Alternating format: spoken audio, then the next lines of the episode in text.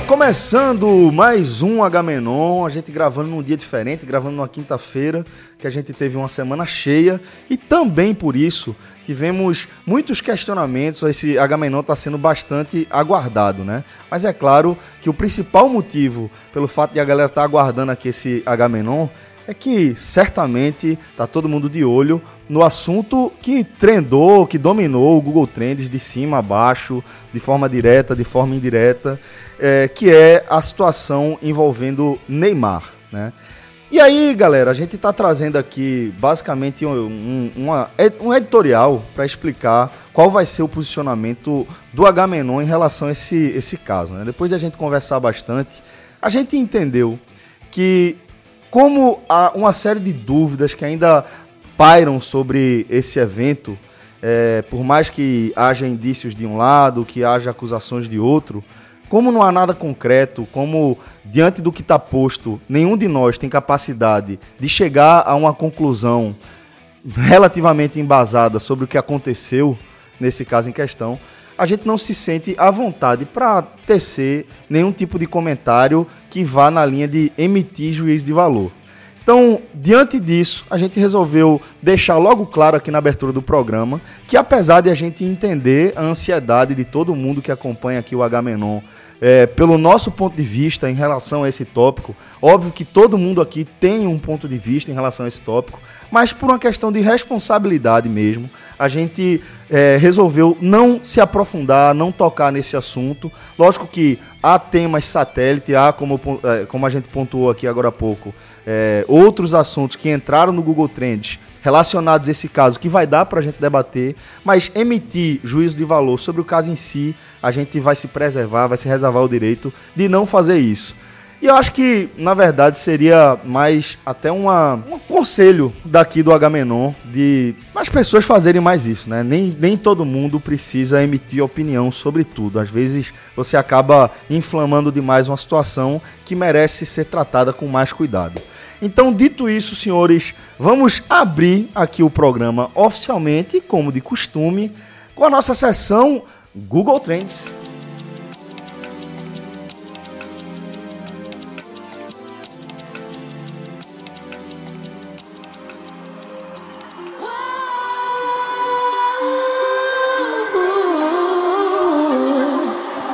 Hoje eu tô vivendo, me sinto tão leve.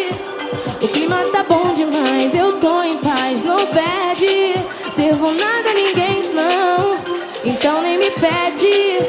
Se gosto não, tanto faz. Que eu tô jogando pra trás e sorrindo pro flash. Eu tô na dúvida de quem chamar aqui para explicar o motivo pelo qual a gente tá ouvindo Flash de Ludmilla na abertura aqui do nosso Google Trends, que é a nova música do álbum Hello Mundo, lançado na última sexta-feira. não sei se eu chamo Fred, que é o dono da seção Google Trends, ou se eu chamo Rafael Brasileiro, que é o dono da subseção Ok Ok. Chame João de Andrade Neto. Eu pensava que tu ia me chamar. muito de Ludmilla. Eu conheço muito de Ludmilla. Não acredito. Conheço. Aquela música. Hoje, nananana. Eu só sei o ritmo. Não, é você só sabe o hoje, Não, né? É hoje, né? gostoso, né? Essa música é do Ludmilla. Tô certo, Rafael? Certíssimo. Ou seja, gabaritei. Não, então agora eu chamei o, expert, o, o expert em Ludmilla. Ludmilla. Tá, mas então explica Parei, aí, aí o que eu faço? Parei no auge. agora, agora eu passo a bola pra Rafael. Seguir. Ô pra, ô pra Fred, pronto. Você recebeu a bola ali, você é o camisa 8 recebeu Ok. a bola. Você vai jogar a bola pra onde? Rafa. Pro ponta, pro meia? Rafa. Rafa, então. Bola Dale. o especialista. Ok, ok. Quando eu e o João concordam é porque a gente tá certo. Bom, Ludmilla, acho que todo mundo sabe. Tu não sabia, não. Só, só normal, não sabe. Cá, sabia? Eu não sei ainda, só quero deixar claro que eu não sei ainda. Tá. Cá, sabia? sabe, ele já sabe. Ludmilla Celso assumiu... sabe que eu tô rindo. Eu não faço nem ideia do que tá perguntando. Ludmilla assumiu o namoro dela aí com a, com a bailarina, né? E o que mais me causou surpresa é, nessa, nessa revelação, digamos assim, para alguns, Celso, é que muita gente não sabia. Ficou, ah, a Ludmilla namora com a menina, ela já, já namorou com outras meninas muito antes de assumir o namoro com a Bruna Gonçalves, que é bailarina dela e as, as como é que eu vou dizer, as ex-namoradas dela também tinham, tinham relação de trabalho com ela. Então, algo mais do que esperado e aparecer aqui nesse Google Trends, por, por- não só pela, pela busca para saber quem era a namorada, mas também pela descoberta que Ludmilla Eu vou dizer teve outras seguinte, namoradas antes. né? eu não sabia que ela eh, tinha namorado outras meninas, mas também não me causa surpresa ela namorar uma dançarina. Acho que está completamente inserido dentro de um contexto você eh, se relacionar com alguém com quem você trabalha no dia a dia, né? A gente já comentou aqui diversas vezes como artistas de maneira geral, falando especificamente de eh, cantores populares, como é o caso de Ludmilla, e populares aqui no sentido de eh, ter alcance massivo, né?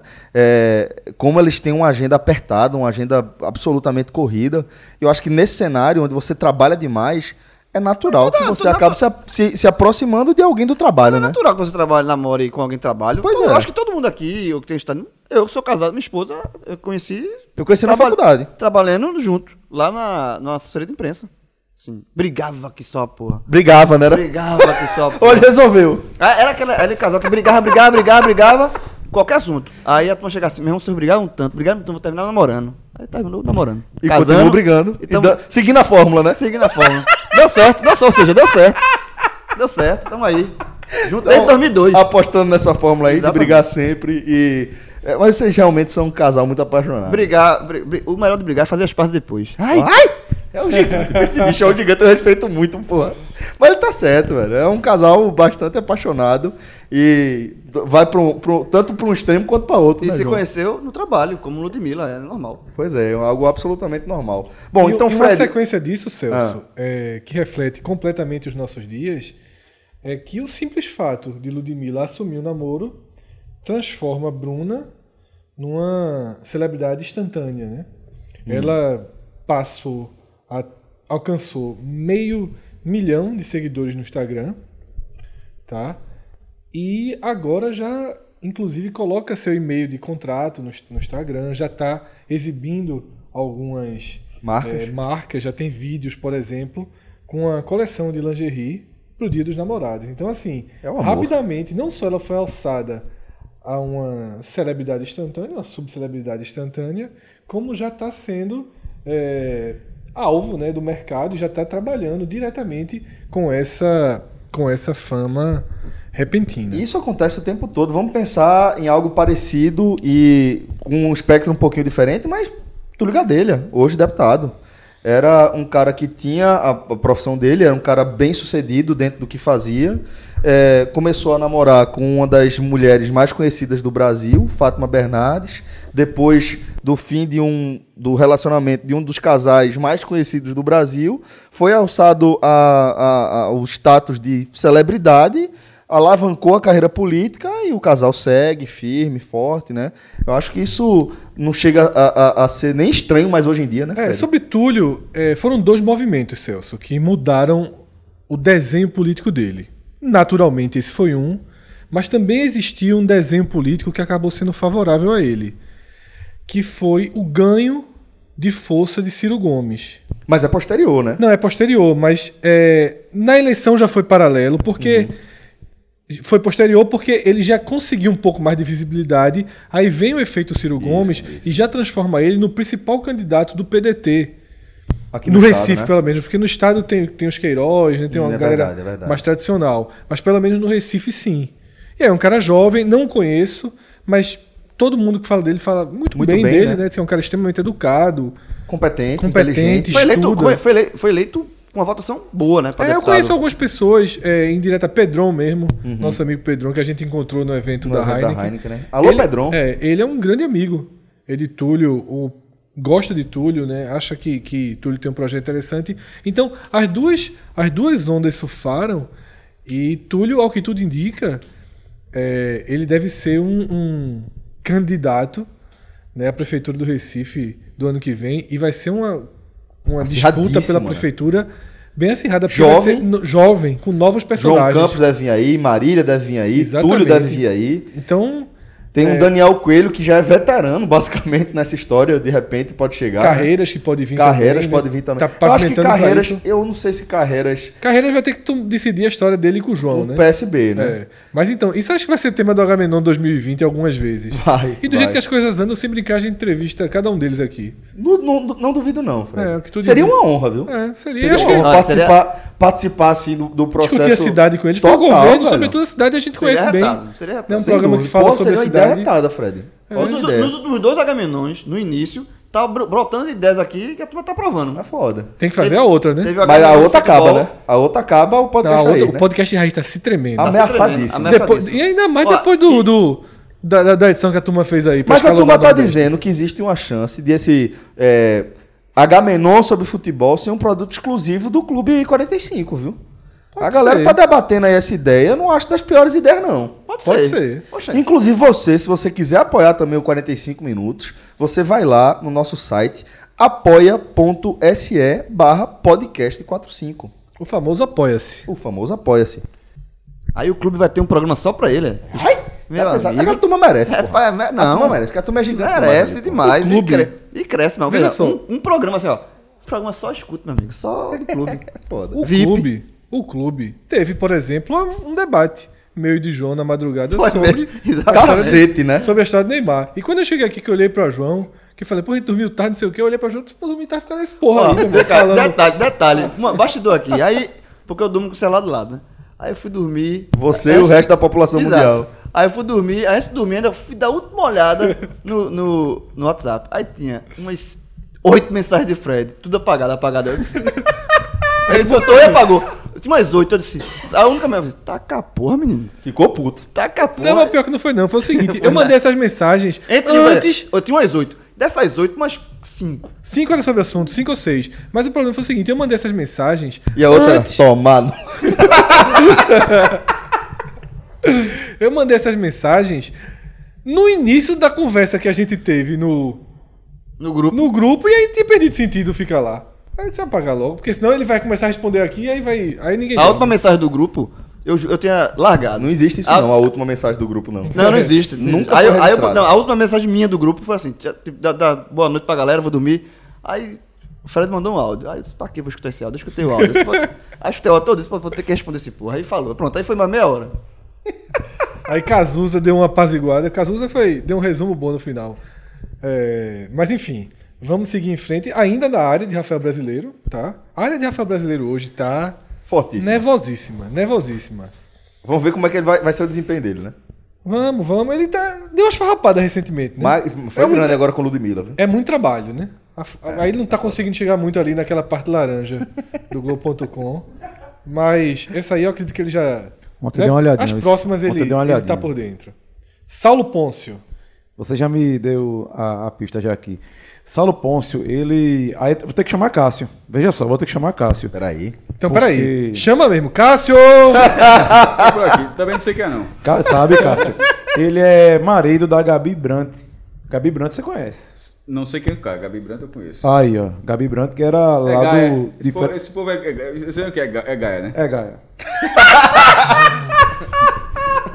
Não, porque, Porque- isso aí é, é, é de, é- é- é férias com ex, é uma confusão do caralho, meu irmão. Comecei a assistir alguns episódios. Peraí, da- peraí. da essa galera é, é desse programa aí que tu assiste? Demais. É, Não, mas essa, ela é, se não me engano, do, do, do segundo. Mas, e assisti alguns episódios da temporada que tá passando agora, que saiu até a notícia, a notícia foi dessa forma, viu? Surubão, com seis, eh, com seis pessoas. Eu ainda não vi esse episódio, mas pelo que eu entendi, É, Urubão. veja só, é, Veja só, não tem que mais entender, não. É, tem muita Veja coisa só. Não é exatamente um surubão, não, é, pela porque, que a imagem mostra. porque, é. porque não é a turma indo pra cima de todo mundo não, tá ligado? É. É um jogo unificado. É falta de espaço e cada um na sua. Isso- Exatamente. Então é tipo, Eu não sei definir se isso é ou não é, tá Pera- ligado? Mas assim. é tipo orgia. Mas.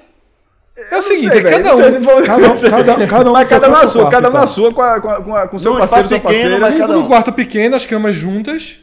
Tipo sete anões assim. Mas ninguém. mas vai- cada um não passou, ninguém mistura, não. Troca gente- casas. Sem swing. Até, veja só, esse, esse programa não foi ao ar ainda. Tá? Mas na abertura do programa. É, é isso que eu tô falando, Mas, é, Isso. Se vendeu bem o programa. Demais, olha só. Se Inclusive, vendeu bem, inclusive eu acho, João, eu vou dar uma opinião aqui, chutômetro total. Que o programa não tava com a mesma repercussão dos anos anteriores e jogaram essa pauta aí, a assessoria de imprensa jogou essa pauta pra imprensa e voltou com tudo. O sushi, o sushi humano. É, exatamente, voltou com tudo, porque agora tá todo mundo esperando qual vai ser o dia que vai ter que, que as cenas do surubão, ou quase isso, né, já que Cássio... Não, não, foi dessa forma. Você, Árbitro- detalhe, Folha de São do Paulo. Suruba. Eu- cheio de dedo aqui. Fiscal, viu? fiscal. Cheio, Peraí, de, peraí, peraí, calma, calma, calma. calma. Como é a história mesmo? cheio de dedo pra Ah, dizer. Fiscal de suruba é, é uma porque, função da porra. porque Pode, acabou. É, é, é, Calmou? Dois contra dois só Agora no máximo. vamos lá. Não, É. porque 3x1, 3x1. Não, mas veja só. Isso foi na Folha de São Paulo. Alá, Professor, já que você não, já que você não acompanha, isso foi na Folha de São Paulo. E esse questionamento que eu tô fazendo, cheio de dedo, foi, o que- foi o que as pessoas fizeram. A turma, a, turma, a turma tá no ranço da Folha de São Paulo e dizer assim, Folha, não sabe nem o que é uma suruba, porra. Assim, assim, ia dizer assim, ninguém trocou casal não. E eu tô dizendo, eu tô replicando o que foi dito. Pode buscar na tuitada da Folha. 6 vezes 10, 60 dedos. Ou foi no Estadão? Eu não lembro, foi de todos os jornais. Já que, Quem- tá, já que tá tão, já que tá tão engraçado, diz aí. se tu considera. Eu, não, eu tô com você. Eu acho que não, Não, foi você não tá comigo. assim. O sexo grupal. É, Jovem- o sexo sem vergonha de três casais. Mais 10 segundos desse tema, a turma começa a bater na mesa aqui. Mas vamos lá então. É, Gabi Branta é, tá grávida do, lá do. Como é o nome? Do Saulo, Saulo Pôncio. Ele foi flagrado saindo de uma balada aí com duas meninas. E aí ele disse que eram só fãs e já tá apaziguado. E por sinal, Gabi tá grávida, né? Então, aí que a confusão foi grande, né? Olha aí. Então, seguindo em frente, é, mais um. Aí não foi uma traição, mas gerou uma busca muito grande na internet, porque Pedro Scooby, ex de Luana Piovani, onde ele estava, Rafael Brasileiro? Sabia nem que tinha separado. Pois, Sabia nem que tava o que- junto. Scooby, Scooby pra mim é Hanna-Barbera ainda. Escuta o que Rafael tem a dizer, onde é que o homem apareceu? No Instagram de Anitta. E os dois aonde? Aí para tu me pegasse agora. Bali. Em Bali, é. Porque tá tendo campeonato, se eu não me engano, em Bali. veja né? só, veja só. A turma não pegou ônibus errado. Dissesse assim. A turma assim, ó. Peguei ônibus errado e tava na passagem. Parei tava, aqui. Tava, na Parei frente, aqui. tava na frente da CA ou tava comprando um sorvetinho na Mac. Não, meu irmão. Não, veja. veja assim. A turma. Bateu em Aruba, né? No mínimo se encontrou na alfândega, meu irmão. Como- Sei lá, velho. Não, e o pior de tudo é que, tipo, isso aí deu um bafado do cacete, porque é, a Anitta postou, né, com, com, com o Scooby, aí Luana soltou uma piadinha relacionada à bunda, a Anitta deu uma, voltou aí, deu uma indireta, dizendo que com o poder da bunda ela... é, se foi com o poder da bunda que eu conquistei isso, isso, aquilo, aquilo, ótimo, mas... É, eu até da bom o texto de Anitta. É, e enfim, tá esse bafafá. E Scooby assumiu relacionamento com a Anitta e, incrivelmente, em uma postagem, as duas comentaram. É, sei não, é muita, é muita As duas loucura, comentaram né? no- na postagem do cara. Do cara, foi. Que bonito. Sei Legal. não. Interessante. É, e aí, sabe o que, é que eu tô achando engraçado? Eu, enquanto vocês falavam, eu coloquei aqui, né? Anitta, Scooby e Bali. Scooby. ó, cara, com quem? Não, Bali, a praia que eles É, estavam. Porque Scooby é impossível eu não lembrar do Scooby-Doo, pô. É, E aí é o seguinte, a Tem prim- outra coisa pra lembrar, é isso que eu tô. Eu tô- falo de Scooby, eu sempre lembro do cachorro, pô. É Hanna-Barbera, porra. é, a, a primeira chamada que aparece na internet é Sob influência de Anitta, Pedro Scooby come comida vegana em Bali. É uma matéria da porra, né? Segunda matéria. Em Bali, Anitta usa look branco. E fã comenta, já vai casar, mulher? Meu irmão, Ó, o cara, o cara deixa- que faz deixa- matéria. sabe, sabe qual é o nome disso que tu tá fazendo? Spoiler. Spoiler. Eu não, de jeito nenhum. Tu tá dando spoiler da- das matérias que Rafael vai ler daqui a pouco, essa, porra. Essa matéria aí. Eu não sei, não, mas a turma que escreve vai sair do, do, do look branco, que vai casar. A turma es- escreve e se diverte escrevendo. Deve se escrever, não, cara. Mais uma.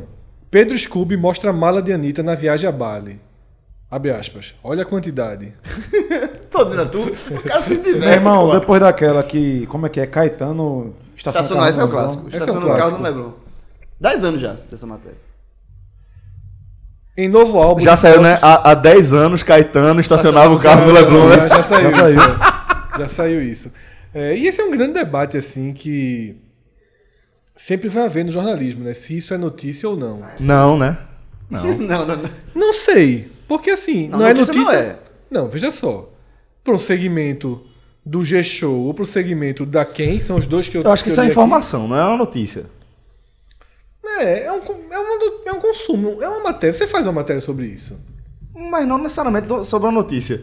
É, ok. Aí, veja só. Um encontro dos dois em Bali é uma notícia. Sim, aí sim. Aí sim. Mas essa, essas suítes aí, Não, não, essa pô. é forçado. essa sa- suíte aí não, pô. É, mas assim, é É forçando porque eu acho que tem, tem, uma, área que dá pra forçar. tem uma definição que, tipo, notícia é aquilo que é inédito, imoral, ilegal, cômico, nessa, nesse sentido, assim, sabe?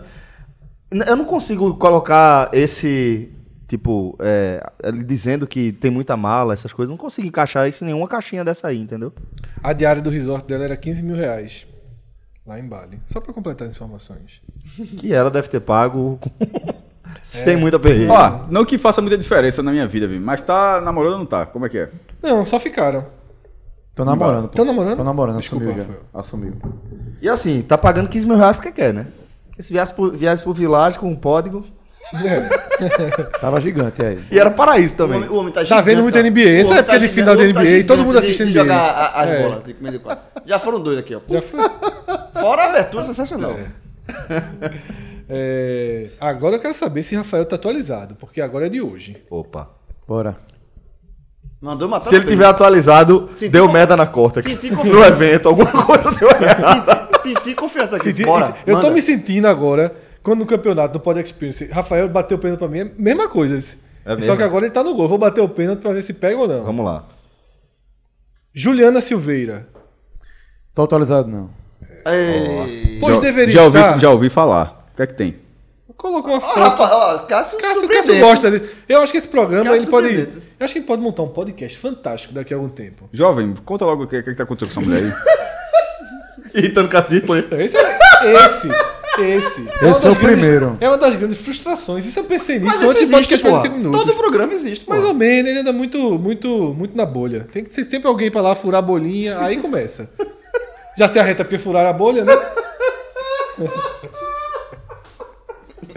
Mas é o seguinte, ela hoje, é, ela tá no hotel, um, no hotel na França e ela escreveu o seguinte no Instagram dela: sobre amor, liberdade.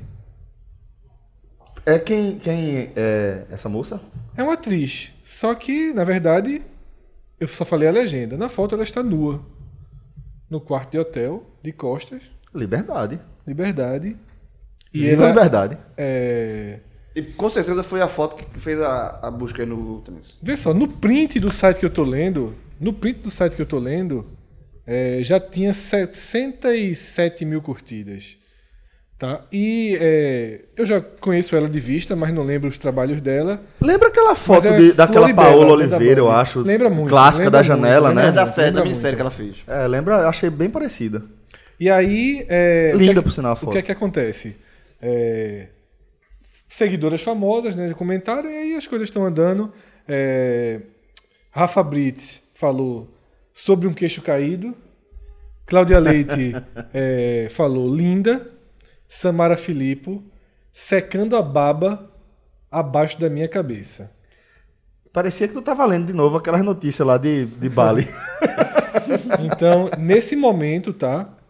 É, Ela é o termo mais procurado do Brasil nessa quinta-feira. É algo que eu sempre faço questão de colocar no Google Trends, porque o número de buscas ainda não está fechado. Mas quando você está liderando um dia, a tendência é que você feche é, com, com um alcance muito, muito elevado, né?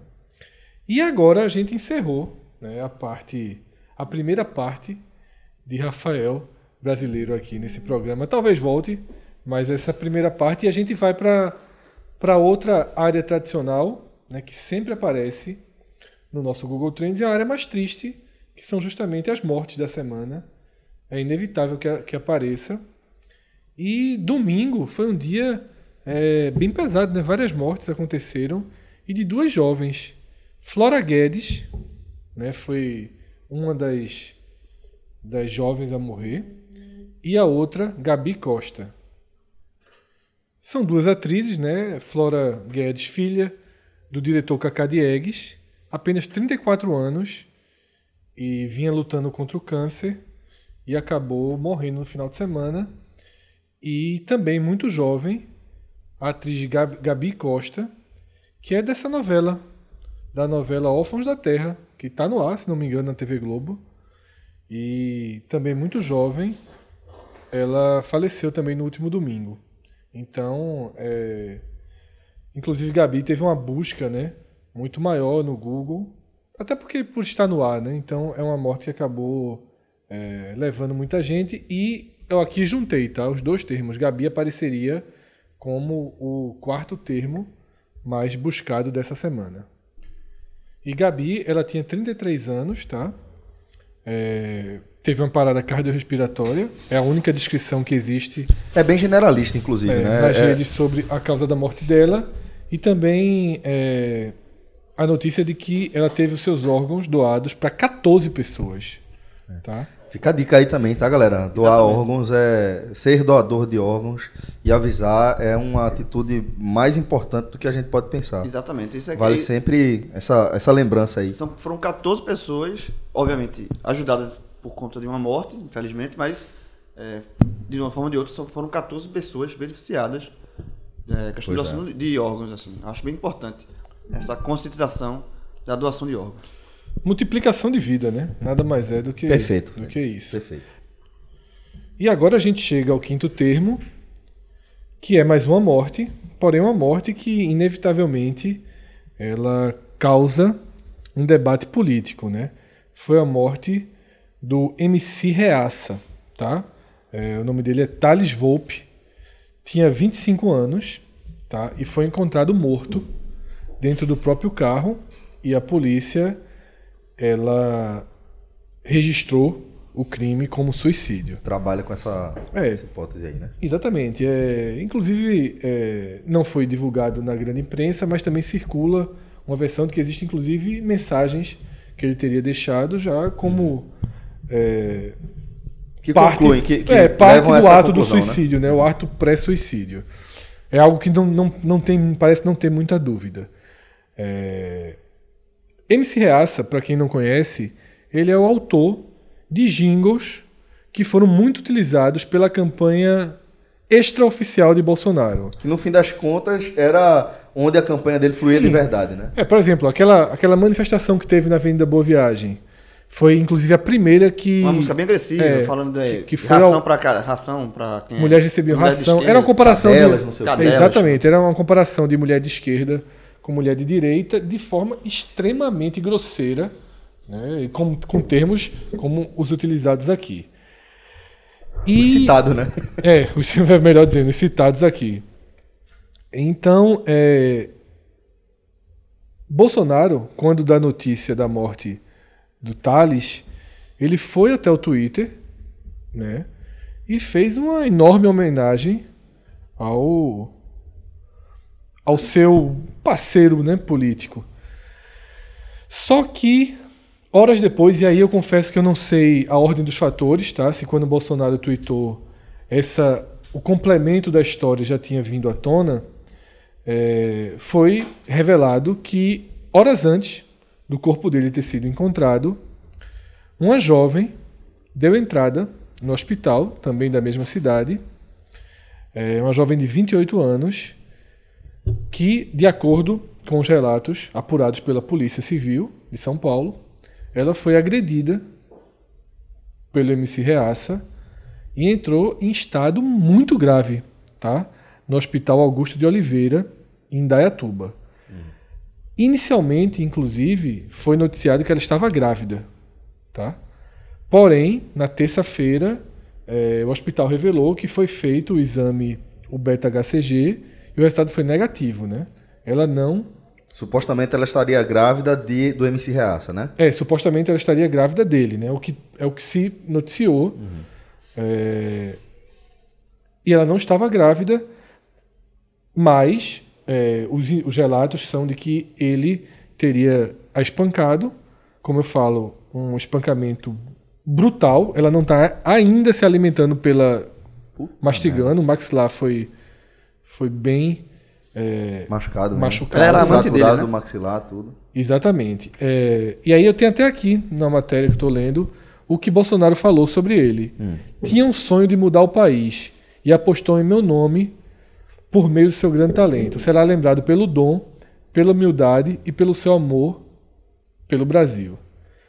O presidente fala isso quando uma outra brasileira está internada nesse estado que a gente acabou de falar. por ter sido espancada por esse cara. E uma brasileira que tem Bolsonaro também como presidente e que eu arrisco dizer que possivelmente É eleitora é também. eleitora dele, porque você não vai namorar com MC Reaça. Né? Sendo eleitora. Ou vai, né? É. Mas é muito difícil. Ou vai. É, E lembrando que a gente está chamando de namorada, que é o termo que foi utilizado, mas Era MC amante. Reaça é casado, tá? Então seria um amante o termo, porque ela se apresentou como namorada, mas ele é casado. Bom, Fred, é... enfim, eu acho que, que para nem entrar na polêmica sobre o aumento do- dos casos de feminicídio no Brasil, que nem é o caso, a menina ainda está viva, mas de violências Mas quase, né? É, mas de violências, seria pelo menos uma tentativa, né? É, é, violências contra mulheres provocadas pelos parceiros, né?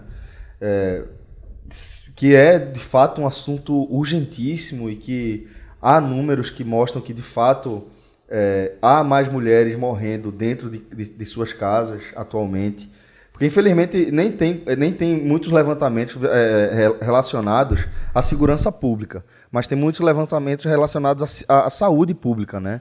De mulheres que dão entrada, tal, e o pessoal vai perguntando e se descobre que foi espancada, foi é, violentada dentro de casa, né? E dentro desse cenário, como não é um- um- um- levantamento policial, não tem muitos dados sobre o agressor, tem dados sobre a vítima. Mas quando você vê esse recorte de que eh, esse número de mulheres agredidas em casa está aumentando, leva a, a, pelo menos a, a teoria de que provavelmente, possivelmente, elas foram eh, agredidas pelos seus companheiros ou semelhantes. Né? Então, assim, eh, deixando esse caso, esse aspecto desse caso um pouco de lado, ratificando que é urgentíssimo que a gente, como sociedade, se debruce mais sobre ele e que busque uma solução definitiva sobre essa, esse problema. Mas falando especificamente sobre a parte política desse caso, o que é- é- me parece é que é mais um dos exemplos daquele, daquelas contradições bolsonaristas, né? Que é, carrega desde o início da campanha, sei lá, três anos antes da eleição, pelo menos dois anos antes da eleição, carregava aquela, aquele discurso é, de luta contra a ideologia é, e, e de, de profissionalizar a política, de estabelecer uma nova política. E, e- e quando você vai ver na prática o que ele faz, o que se fala, o que se defende, você vê justamente isso. Você vê aparelhamento, você vê ideologia, você vê populismo, né? Então bate naquela de ser um discurso falacioso, discurso é, muito escorregadio, que você não sabe exatamente o que esperar daí, né, velho? Ou até sabe, o que acaba sendo pior. É, sobre esse assunto, que eu tenho a falar o seguinte: eu não vou entrar no mérito do, do suicídio, da, do crime, nem nada. É, e a- acho que o que levou esse, esse assunto a ser ir para os, os assuntos mais procurados da semana foi justamente o envolvimento do presidente nisso. E aí, é, é como já se falou aqui: é, o presidente, ele é presidente, no caso aí, dos dois. Tanto do MC Reaça, que cometeu suicídio, mas antes espancou uma mulher, e aí ele, ele opta por um lado e não faz nenhuma menção à outra. Como ele já fez isso em outros casos, assim. E o caso Neymar, que é Não, um dos exatamente. pontos que a gente traz agora. né? É, e assim, vai, vai, ele já se colocou assim em outros, assim, Bolsonaro, mais uma vez, é mais um exemplo que ele não enxerga o papel que ele, tá, que ele é, que é de presidente do Brasil.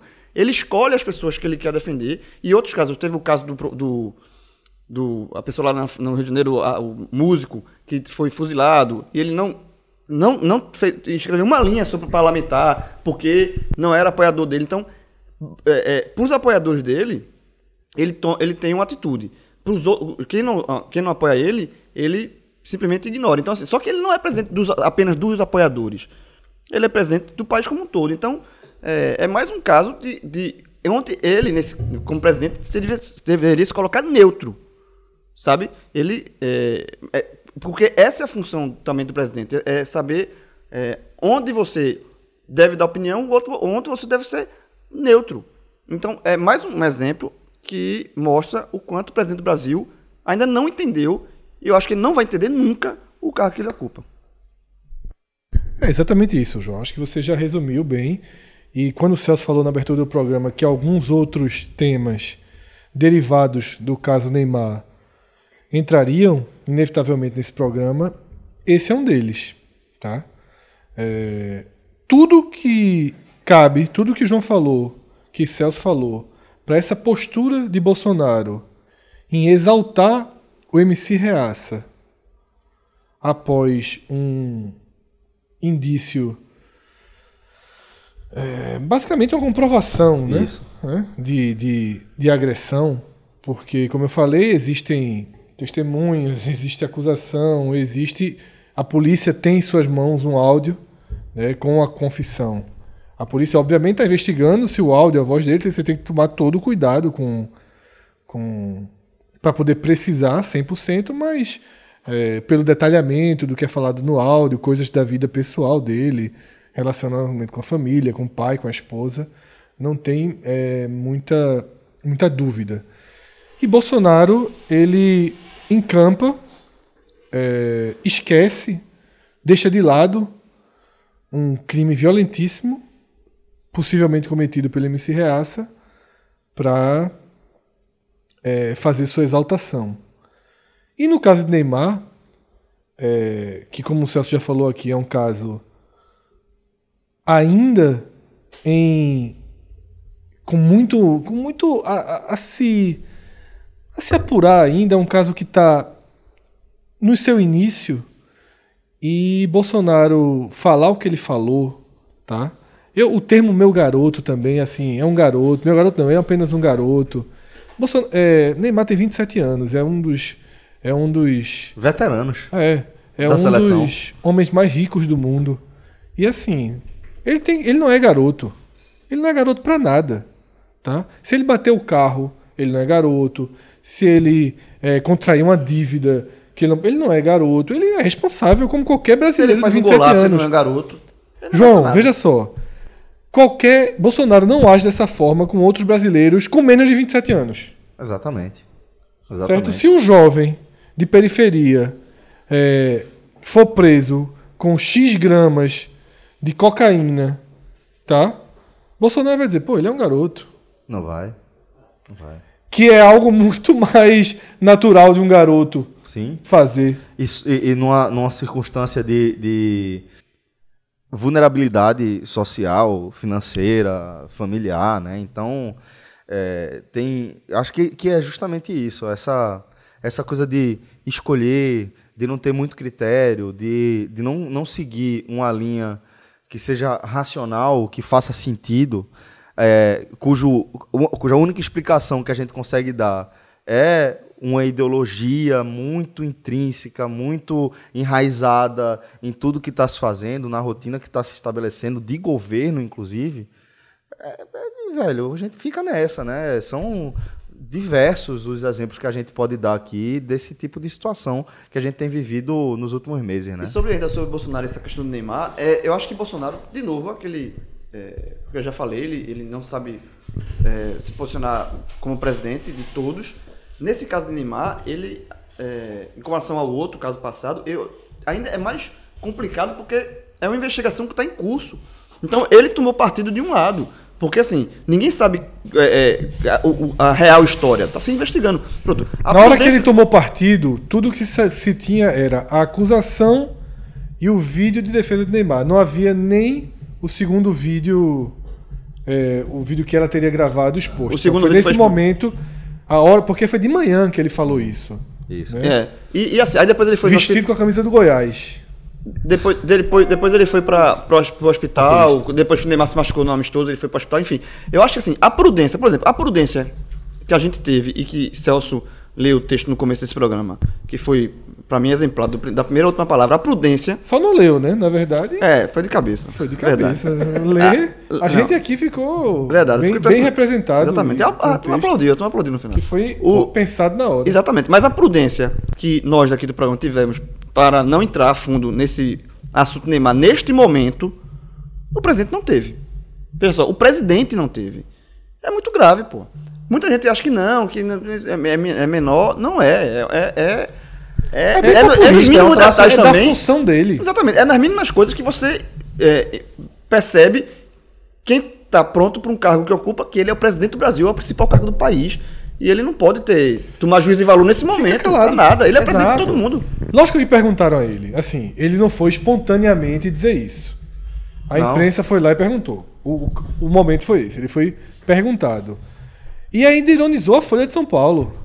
Ainda ficou tirando onda. Ah, Folha de São Paulo. De no- Folha de São Paulo. A Folha de São Paulo tá fazendo com o Neymar o que faz comigo. Já querem condenar Neymar. Outra coisa, é, é, sabe uma coisa grave de, de velho, Bolsonaro? veja- Sabe uma coisa grave de assim, um, um aspecto que eu vejo grave de Bolsonaro e que vem se mostrando ao longo do, do tempo, e principalmente no início do governo dele, é que ele é um cara muito egocêntrico. Tudo é ele. Ele não pensa. Ele, ele não é estadista. Nessa ele cara- é, isso- isso é uma nele, verdade, assim, tudo é. A Folha de São Paulo tá fazendo comigo o que o Neymar que fez comigo. Eu que levei. aí Quando fala alguma coisa de. de Ele não consegue- de ele não Marielle, consegue, do como Marielle. estadista, ele não consegue Aí sair ele traz pela pra ele tangente, a né? facada dele e tudo dele. Aí ele deu uma entrevista na, na Veja, eu não li entrevista, mas eu vi comentários políticos sobre, sobre isso. Uma das da analista política reclamando muito da entrevista, que toda a entrevista ele não fala do. Ele não fala como um estadista para o país. O que, é que, ele- o que é que o país precisa. Ele fala sempre ele, eu, eu, eu. Ele é muito egocêntrico. Eu, sabe? eu concordo com essa parte de João. Eu acho que é, e isso não tem relação com a, com a visão política dele ser liber- é, liberal na economia, conservador no- nos costumes, essa coisa toda aí. É mais sobre a forma com- com, é, de, de- de se portar. E aí independe, creio, do, da- forma como ele vai governar o país. Mas ele precisa de ter toda essa leitura que ele tem. é, é, conseguir sair pela tangente, tem que ser político para algumas coisas. E, e- e ser dessa forma, como antes que alguém, me antecipando, antes que alguém diga que isso é nova política, que isso, a forma, ou seja, o que eu estou querendo dizer é que ele tem que ser a velha política. Não, Bolsonaro é a velha política, só deixando claro, assim, se o cara acha que Bolsonaro é a nova política, não, não é. Ele é a velha política, só que ele é um cara completamente é, diferente dessa, dessa forma de comportar. E não é possível que as pessoas achem que, na verdade, infelizmente muita gente acha, de que seja natural, de que seja essa a forma correta. E ele, de vez em quando, ele tenta muito agir como Trump vem agindo. né? É impressionante como algumas coisas de ser o tempo todo desqualificar qualquer coisa. Se, se- mínima, causar um mínimo de satisfação, o- o- antes de responder, primeiro desqualificar quem está causando esse mínimo- de sat- insatisfação. Que aí você já- meio que, na cabeça dele, você já ganha vantagem nesse debate. E muitas vezes um debate imaginário. Porque de vez em quando, entre aspas, a Folha está ali, ele virou um inimigo, para a vida e para a morte. Assim, é, não tem os leitores da Folha, não tem as pessoas. ele, então, precisa, ele precisa estabelecer inimigos. precisa- né? ele precisa sempre, sair- Ele sempre faz isso Ele precisa sair pela de, de tangente. carreira, né? Ele precisa sair pela tangente, assim, alguma, é isso, por isso que eu estava falando, independentemente da forma como ele vai governar, ele precisa ser é, mais estadista. Na hora que falar que, ó, numa, numa situação dessa, veja, eu, tô- eu sou presidente do Brasil, eu não posso estar opinando. Ele, ele quis chamar, quis demonstrar apoio, mas eu não posso, a qualquer caso de 200 milhões de habitantes, falar de um por um. Porque o que é que acontece? Alguns casos causam enorme comoção e é, e é prudente que, um, que um presidente se, se, é, se, se, reporte sobre esse tipo de coisa. Mas no momento que ele fica seletivo sobre isso, ou seja, ele fica Velho, sendo e ele, é ele muito- é atrapalha muito- muito, ele atrapalha. Assim é- mesmo, eu tô falando nesse caso, repetindo, pela independentemente da visão dele, ele pode ser dessa forma, mas eu acho que ele tem que governar de uma forma geral para ele tem que fazer com que as pessoas que não gostam dele entenderem que, ó, independente, esse cara é o presidente, mas ele faz com que essas pessoas se afastem ainda mais, não né? que diga, esse cara não me tá bem representando, ele não faz a questão de ser meu Ele presidente. tem que ser menos, ele tem que ser menos mito, como taxaram ele, e mais presidente. Ele, ele tem que ser menos é, lacrar, ou, falar para o público dele, ser menos mito, como esses apoiadores dele chamam, e ser o presidente da República. Ele não está me sendo incomoda, presidente. o que me incomoda assim, é, é, ampliando aqui um pouco esse- essa discussão, uma coisa que me incomoda nesse caso é como tudo acaba politizado, como tudo acaba se politizando, né? É, um caso deste como o de Neymar, a sociedade brasileira eh, poderia aproveitar o, o tamanho do, do, do barulho, o tamanho do vulto que um evento como esse ganha por conta do, de- do nome que está envolvido, que é o nome de Neymar, e debater as coisas que realmente precisam ser debatidas nessa questão, né? É, as relações, a qualidade das relações, a maneira co- como, como as pessoas se preservam ou se expõem, isso tudo poderia estar servindo para a gente debater e crescer como sociedade. E aí, é, a partir do momento, não não estou nem dizendo que ali é a gênese, certo, do que eu vou do que eu vou descrever, mas a partir do momento que Bolsonaro, assim que estoura a notícia, né, ele toma um partido e fala que esse aqui é meu garoto, tal, e deixa claro que o, o- o lado que ele é, defende é esse aqui, o assunto vira estritamente político. Pastoril. Porque mesmo, né? ninguém, ninguém que é contra Bolsonaro vai se sentir à vontade e a gente, como sociedade, precisa alcançar essa maturidade. Mas, tipo, quando você vê Bolsonaro se colocando ao lado de Neymar, o que é que está acontecendo? As pessoas que são contra Bolsonaro se colocam imediatamente do lado oposto de Neymar. Ele e tá as rotulando pessoas. Neymar, veja só. Ele tá rotulando Neymar. Sim. Pra mim, o posicionamento dele é extremamente prejudicial a Neymar. Porque esse mesmo presidente, dois dias antes, é, fez a mesma coisa contra um agressor, Pois é. Exatamente. basicamente, confesso. Tá? E o caso em questão é meio disso, né, velho? É, então. essa- é sobre isso que Neymar está sendo Isso, acusado. isso. Então, assim, é, não é possível que no Brasil, tá, a gente tenha que transformar todos os casos, tudo, Em pastoril. direita e esquerda. Exatamente. Em vermelho e azul. Exatamente. Assim, Eu acho que- eu acho que é isso, sabe, Fred? Porque assim, é, as pessoas têm que entender que elas podem ter visões, sabe? É, um cara pode ser de extrema esquerda e acreditar. Na importância da reforma da Previdência. É, o- na extrema esquerda o cara não vai acreditar na importância. Uma Não, esquerda. vai, é, vai. Mas alguns de esquerda sim. Não, a, a extrema esquerda, ela vai, ela acredita na importância da reforma da Previdência. Ela, ela não acredita é, que Nessa essa é, reforma, nesse melhor, pacote, é o melhor é. formato, Mas mesmo entendeu? nesse caso, sabe, Celso? Eu acho que um, um cara de extrema esquerda, ele. Se ele é, é, acha que Neymar foi inocente, ele tem que ter o direito de achar. E a Isso. liberdade de achar. E dentro dele, ele não pode ficar se policiando. Dizer, "Ó, não, jamais eu vou me posicionar a favor, porque o cara tá com o Bolsonaro. É. O cara tá representando tudo. Tá? E, Que- e- que é, ou- é, é- é tudo ou nada, né? É, tudo nada. pegar E a ou largar, e né? gente- e assim, veja só. Isso é com um caso de Neymar, é com o caso do MC Reaça, é, É com ca- o caso de arma, é com o caso de tudo, velho. Tudo, de absolutamente tudo, tudo, De tudo. música, de não sei o que, de tudo. Eu vejo, aqui- eu, eu já até já trouxe esse debate em algum momento aqui no nosso programa, na nossa programação. O cara não pode. O cara, só pra terminar, o cara de esquerda não pode ouvir Lobão, não pode ouvir Traje Rigor. E o cara de direita não escuta mais A Chico Copa. América vai começar é. agora e a seleção ficou isso, né? É. A seleção, é, quem é de esquerda Não quer não, usar. não usa mais, E- não tá usando. Bolsonaro- ah, vai torce, torce pra a Bolsonaro essa poderosa camisa do a segundo não chance. pegou a branca. Exatamente. Na Copa era de azul. É, o pessoal comprou a de azul, a camisa azul. E, e os outros. Outras pessoas não, mas a maioria de, da amarelo ficou. Dividiu o pastoril, só que trocou o vermelho pelo azul para amarelo e azul. E aí a CBF lança branca.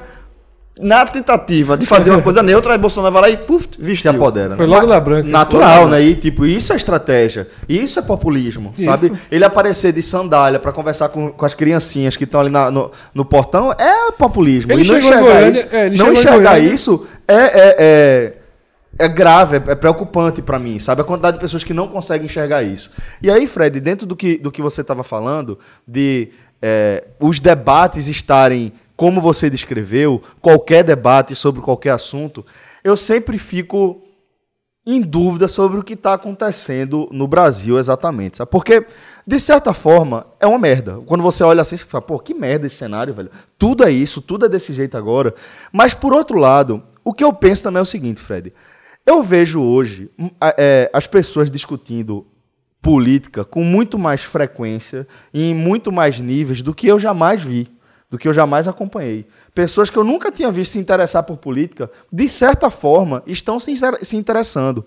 E o que eu fico me perguntando é se esse momento que a gente está vivendo é uma etapa do nosso amadurecimento social, do nosso, do nosso amadurec- amadurecimento enquanto democracia, entendendo que é, é, na, na necessária, no necessário amadurecimento, e inevitável amadurecimento da nossa democracia, é, é, a gente ser pego por uma turbulência dessa é foda. Mas é isso que nos cabe, é isso que está acontecendo agora. E eu penso que talvez a gente esteja aprendendo a debater política, porque talvez a gente esteja compreendendo a importância do nosso papel nas pequenas decisões, em cada decisão, de como isso impacta diretamente no nosso dia a dia, na nossa rotina. Então, é, eu fico nessa dividida, sabe, João, de saber se é, a gente está começando a discutir política, em algum momento a gente vai melhorar, a gente vai fazer com que os debates eles sejam mais maduros, mais produtivos, mais objetivos, ou se simplesmente Vai ficar é só o nisso, caos, né? Não, é, eu, eu, eu acho inter- interessante essa leitura. Eu prefiro ficar com essa tua otimista, que é o início, e todo, todo, como todo início é muito tumultuado até a poeira sentar e as pessoas entenderem melhor. E tudo isso veio também com as redes sociais, né? Também, antigamente Sim, não se tinha sim. muito se debatia menos política também, por outros, outros motivos, mas a, o turbilhão de emoções que vieram politica, com a política recentemente também veio junto tudo com rede social, onde todo mundo dá sua opinião. Então, vai. é, é, juntou o, o- momento propício com a situação. ferramentas, Com as né? ferramentas propícias. Então, tá nesse. Mas eu quero ter esperança dessa sua visão. Que Eu também, É o início, Eu também quero mas daqui a uns esperança. 10, 20 anos, essa essa poeira sente e as pessoas entendam o, que, é, o seu lado político e saber debater. Eu acredito muito que, que, pensando globalmente, e cada vez mais eu tenho me forçado a pensar dessa forma, pensado é, em como tudo está interligado, inclusive, ou principalmente, é, na economia global, sabe? Dá para a gente rastrear é, essa inclinação à direita que o- o- a geopolítica mundial deu, dá para você rastrear ela até 2008, na crise dos Estados Unidos, na, na crise da, da especulação imobiliária, da bolha que, que rolou por lá. É, mas eu acredito hoje que essa, esse movimento de direita e esquerda ele é um movimento muito cíclico. É meio que uma maré, sabe? As pessoas vão para um lado provando é, é, o liberalismo, aqui pensando mais na, na- na- na- liberalismo econômico e de costumes também, né? E depois a gente volta para pautas mais progressistas e com mais participação do Estado, corrigindo eventualmente alguma coisa nesse processo, é, onde o Estado se vê na- na- no papel de intermediar algumas relações para torná-las mais justas. Então vejo muito dessa forma, sabe, João? O mundo caminhando para um lado e depois para o outro, e depois para um lado e depois para o outro. E eu quero crer que a gente está numa etapa onde, de fato, perdão, de fato a gente está vendo eh, essa, essa guinada direita já aconteceu em- no mundo ao redor do globo inteiro, né? Eh, a gente vê repetições de cenários ou cenários parecidos em muitos lugares. Eu acho que em algum momento gira para outro lado e caminha de, de um lado e caminha para o outro. E eu espero que a gente consiga compreender, olhando para os lados, olhando para trás, para saber qual é o melhor caminho que a gente vai tomar para frente, sabe? E agora a gente vai caminhar para frente com a pauta. Vamos embora. É, a gente já entrou, na Gostasse, verdade. Foi um gigante. A gente já entrou, na verdade, na, na reta de que todos os assuntos são ligados, direto ou indiretamente, ao caso Neymar, porque o terceiro lugar, como eu falei antes, Gabi Costa, eu puxei para juntar com as duas mortes, a de Flora, a de Flora Guedes e a dela. É, e um- uma busca que foi extremamente é, é, popular no Google foi uma dúvida, na verdade. Quando a conversa de Neymar vazou, tinha uma palavra que as pessoas não conheciam, que era a palavra libido. Isso me faz é, ter vários questionamentos sobre a nossa sociedade, sabe? Eu tenho, eu penso, quando, quando eu vejo que as pessoas não sabem o que é libido, não entendem o conceito por trás disso aí, sabe? Do desejo, é, é, e não, não entendem a importância disso nas relações humanas, faz com que, com que eu, eu sinta muito mais interesse ainda pelo tema e pelo debate, sabe? Isso, isso mostra como a gente precisa conversar sobre sexo, sobre sexualidade, como a gente precisa conversar sobre prazer, sobre é, relações mesmo, sobre afeto, sobre, sobre velho, amor. De É como se fosse uma palavra sabe? proibida, né? É, é, mas é, é muito. as pessoas têm medo assim de É falar. uma herança muito, dire... muito direta da, Lambada. da, da, da cultura cristã do Brasil, né? Muito relacionada. Aí né? é uma palavra meio proibida, assim, que fica no, no subconsciente, e aí talvez quando é, vazou a conversa, né? na verdade, Ne- Neymar vazou a conversa que ele teve. Aí alguns termos, esse termo aí deve ter sido procurado. Deve ter sido assim, o que é libido, né? A, a É, provavelmente, mas limitem sua, suas libidos, galera. É, isso é bom demais, velho. O sexo é arretado, é uma das melhores coisas da vida. É, acho que, que a gente precisa também dar um próximo passo nisso aí, encarar o sexo com mais naturalidade, o sexo como algo que é natural de fato, algo que faz parte das relações, independentemente de gênero. É uma coisa individual, é uma coisa do, do indivíduo cuidando de si mesmo, procurando o que, o que é atraente para ele, o que é bom para ele. Eu acho que é pensar em si, é cuidar de si e cuidar do próximo, pô. Exatamente. O sexo é, é- tá muito relacionado com o cuidado com o próximo. Se o tabu do- sexo bom, eu acho que é isso, sabe? Se muitos muito dos ta- dos tabus em cima do sexo forem derrubados, eu acho que vai todo mundo ser muito feliz. Muito, mais pô, feliz. muito mais vai feliz, Ter muito, vai ter muito menos neuro aí no mundo. Porra, Muito demais, menos velho. preconceito, muito menos tudo, velho. Assim, se, se esse tabu, sexo, for quebrado, for bem tratado, for, é, natural, for naturalizado, o assunto não é Isso, tabu, é isso. uma coisa natural. Porra, vai, vai ser.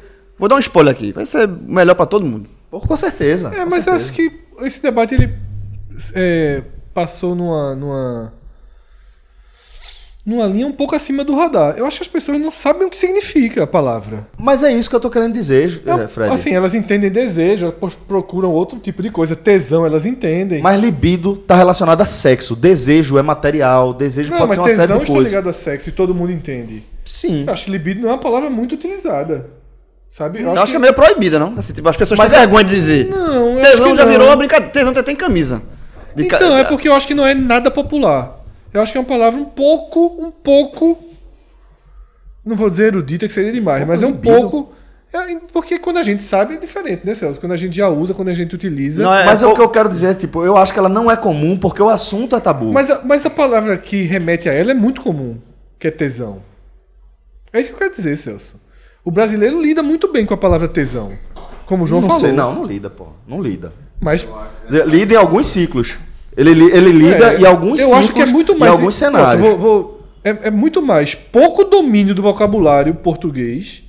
Pronto, sabe o que, é que eu acho? tabu. Pronto, tesão, tesão, tá mais tesão, a palavra tesão tá mais ligada à intimidade, tá? É intimidade. É, é você falando com uma pessoa, você pode dizer que você tá com tesão. Você falando com seu amigo, você diz que você tá com tesão. Quando você fala sobre libido, você fala sobre a sexualidade. Você vai falar, é porque provavelmente esse termo tá, tá relacionado a, a, a um, um, um- conversa um pouco mais sei lá, profunda e menos relacionada ao desejo latente ali, propriamente dito. Eu acho que o fato de as pessoas saberem o que é tesão e não saber o que é libido reflete como a gente se relaciona com a sexualidade. É uma coisa íntima, que é tratada entre você e a sua parceira, o seu parceiro. Entendeu? E eu acho que, que libido, que seria uma palavra que você poderia utilizar numa redação, na faculdade, para um debate sobre questões que vão além do que você sente, do que você está sentindo naquele momento, simplesmente não chega. Eu, eu, eu não tô abraçando muito essa lógica, não. Eu acho que é, quando você vai procurar o que é libido no Google, é desconhecimento da língua. Isso eu do vocabulário. concordo. Acho que é vocabulário pobre. É um vocabulário pobre. Eu, eu acho que é muito mais de vocabulário. Como a gente vê os outros o que é. Fred, veja, sabe por que eu não acho que é?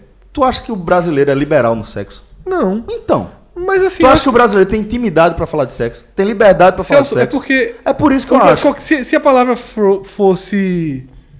É porque vai ser difícil É porque, pensar na a verdade, eu tô palavra. Só- Assim, veja, eu, talvez- eu, eu entendo o que tá tá dizendo é como se fosse, como a gente vê aqui, Páscoa, o que é É, bacalhau. É, É o mais ou que menos é- isso. O que é. Eu- eu Vamos te- supor, no Masterchef sai, sei lá, um- algo pouco utilizado. Um- um- É, é e as justamente isso que eu quero falar. algo pouco utilizado. Mas, nesse caso, existe uma palavra similar que é completamente popular. Mas que é utilizado em outro cenário. Não tanto, eu acho que é muito utilizado, inclusive na televisão, abertamente, sabe? É, é, Abertamente, eu Fred. vejo Ivete Tu Sangalo. só, vai, tu só vai ver abertamente, falar de sexo abertamente no, no Amor e Não. Sexo e na Não, televisão tava aberta. tesão, a palavra tesão. tesão a é. palavra tesão- Tem até música, pô. É. Meu tesão é você, É. música de forró. Eu- eu- mas, eu acho que a palavra tesão quebrou essa aura de palavra proibida, virou popular. Libido ainda Exatamente. não. Mas é porque eu acho que libido não é uma palavra proibida. Eu acho que libido é uma palavra Pouco conhecida. desconhecida. É, pode ser. Então, veja, eu, Eu acho que tô mais, eu, eu acho que mais nessa. E na- no, no- com o que Celso falou, eu, a- eu até é, eu aceito o que Celso falou, mas Inclusive, não com o argumento é. que as pessoas não conhecem. Que, por exemplo, eu acho que as pessoas podem até ser reprimidas por algum, não porque não conhecem a palavra libido, mas por, por uma questão de criação, de formação de vida, por inúmeros caminhos. Mas é, eu acho que muita gente consegue, dentro desse contexto, de pegar a palavra libido e interpretá-la como tesão e ter a mesma relação com a sexualidade, tá ligado? Não é, não é porque ela, ela não conhece, e eu acho que ela, no caso, seria mais falta de vocabulário do que de do que de conhecimento de conhecimento porque, sexual. é, até porque é uma palavra cujo uso é difícil na língua portuguesa. Porque é a, a libido, né? É exatamente é uma palavra feminina. Não existe o libido. Mas não acho que é isso, não. Não, veja como é difícil o uso. Não existe a palavra libido. Não. A palavra é a libido. Sim, pô. É uma palavra feminina. Veja que coisa estranha. É, Mas eu não acho, eu não acho que é isso que, que, que faz com que a, a palavra não seja Eu utilizada. acho, que, eu acho que, na verdade, eu tô, eu tô, é- é meio eu tô analisando que é o complemento das duas análises aí. É, as duas coisas se complementam. Eu Pode ser, pode ser também. muito, como a pessoa. É, é, Fred botou esse. É como se usasse um termo no, no, no Masterchef, tipo, alcachofra. É. O que é Aí alcachofra? as pessoas vão lá, aí é vai alcachofra? procurar o que é cachorro. Tem desse, tem, pode Porque ter o sido- cachofra não faz parte da rotina das pessoas. É, e tem. Mas é, mas é porque o alcachofra não é o perfeito, porque não existe uma segunda palavra que faz parte. E tesão é, é muito. A descrição é basicamente a mesma libido. Quem fala libido quer falar bonito. A menina que na conversa com o Neymar usa libido, ela tá falando porque tesão soa. É, Vulgar? não é vulgar, soa popular. É. Soa popular. Aí você usa um termo mais sofisticado, que é o termo a libido. Seguindo. É, e aí o segundo e último tema, né? Já que o primeiro é o próprio Neymar e todo e tudo que o cerca. E quando a gente está citando Neymar, está citando de fato o que não trouxe aqui, que foi o, o uso da palavra libido, da expressão do, do a libido, né? O uso da libido, não do a libido. o uso da libido. é, agora é um assunto bem mais indireto, que é Mauro Naves. O Jornal Nacional publicou ontem a carta aberta à imprensa divulgada pelos ex-advogados da mulher que acusa Neymar de estupro. Eles afirmam na carta que a reunião que tiveram com os advogados de Neymar foi feita a convite do pai do jogador. Hoje, em nota, o pai de Neymar desmentiu essa afirmação. Disse que foi o advogado José Edgar Cunha Bueno que o procurou, solicitando a reunião. E que José Edgar obteve o contato dele por intermédio do repórter Mauro Naves na quarta-feira da semana passada. O repórter confirma as afirmações da nota do pai de Neymar, mas somente hoje relatou à Globo sua participação no episódio. Em sua defesa, Mauro Naves explicou que se limitou a repassar os contatos do pai do Neymar para o advogado, a quem já conhecia, porque esperava obter a história com exclusividade. E que, quando o assunto se tornou público, avaliou que sua participação não teria relevância. Mauro Naves é um profissional excelente, com grandes contribuições ao jornalismo esportivo da Globo. Mas há evidências de que as atitudes dele, neste caso, contrariaram a expectativa da empresa sobre a conduta de seus jornalistas. Em comum acordo, o repórter Mauro Naves deixará a cobertura de esportes da Globo até que os fatos sejam devidamente esclarecidos.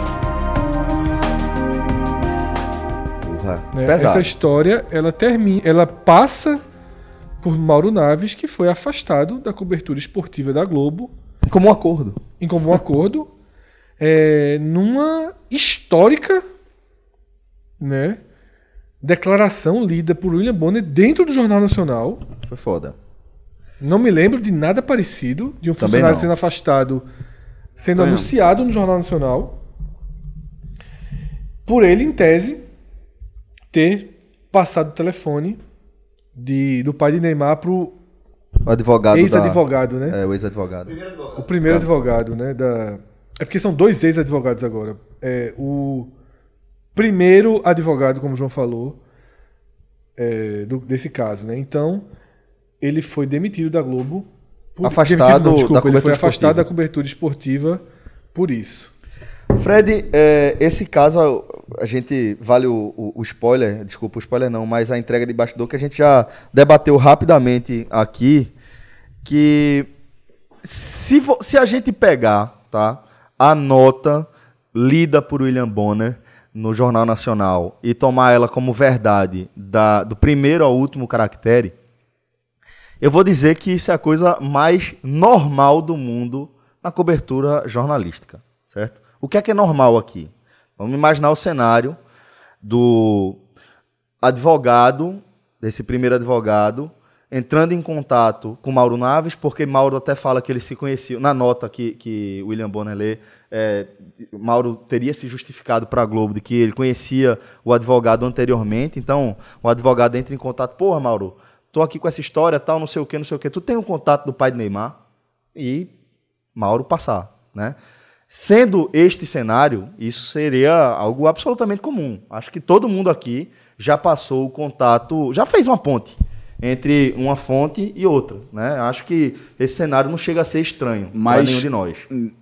Veja só, eu estou até puxando aqui pela memória, mas não num paralelo, desse, num paralelo minimamente parecido com esse aí.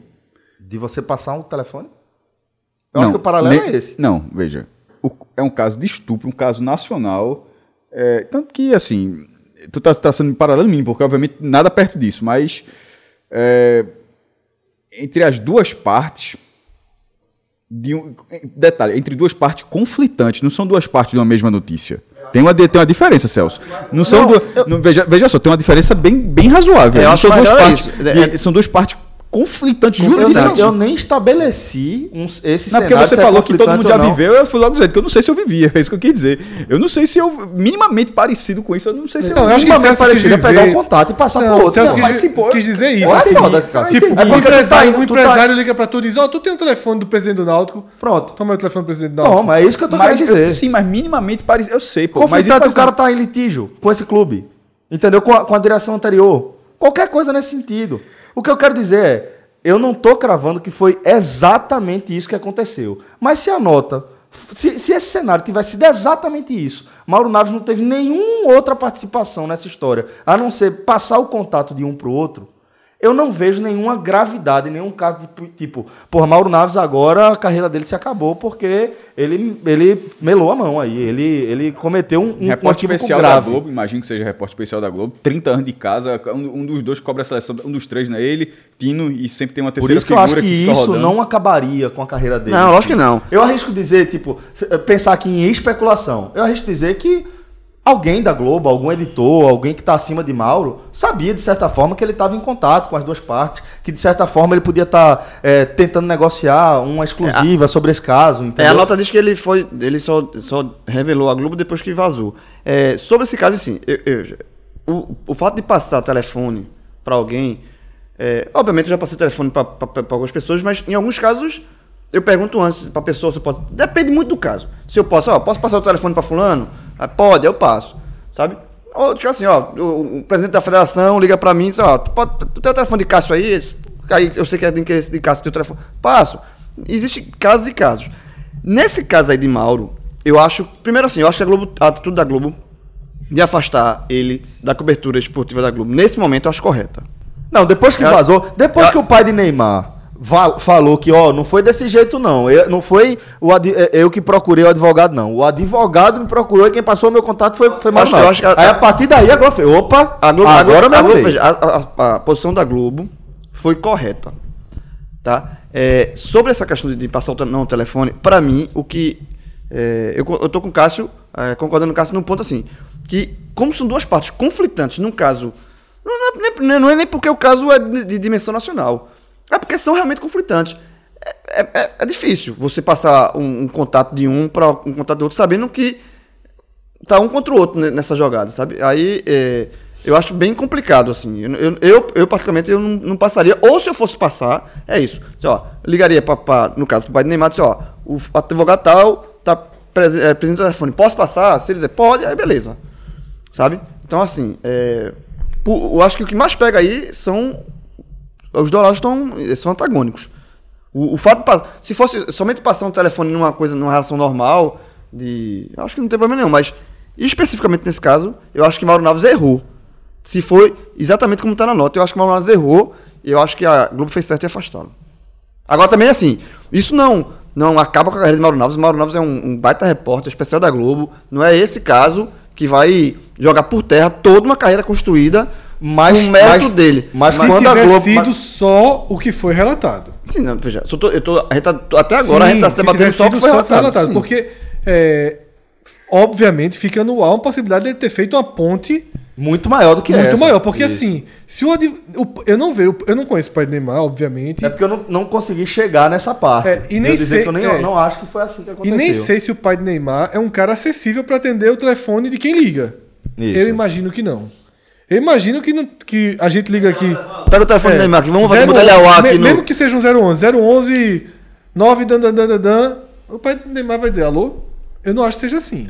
É, Muita gente só tem telefone das pessoas conhecidas que tá no... Eu, inclusive. É, é, eu também. Eu não sou ninguém e, e raramente atendo um telefone.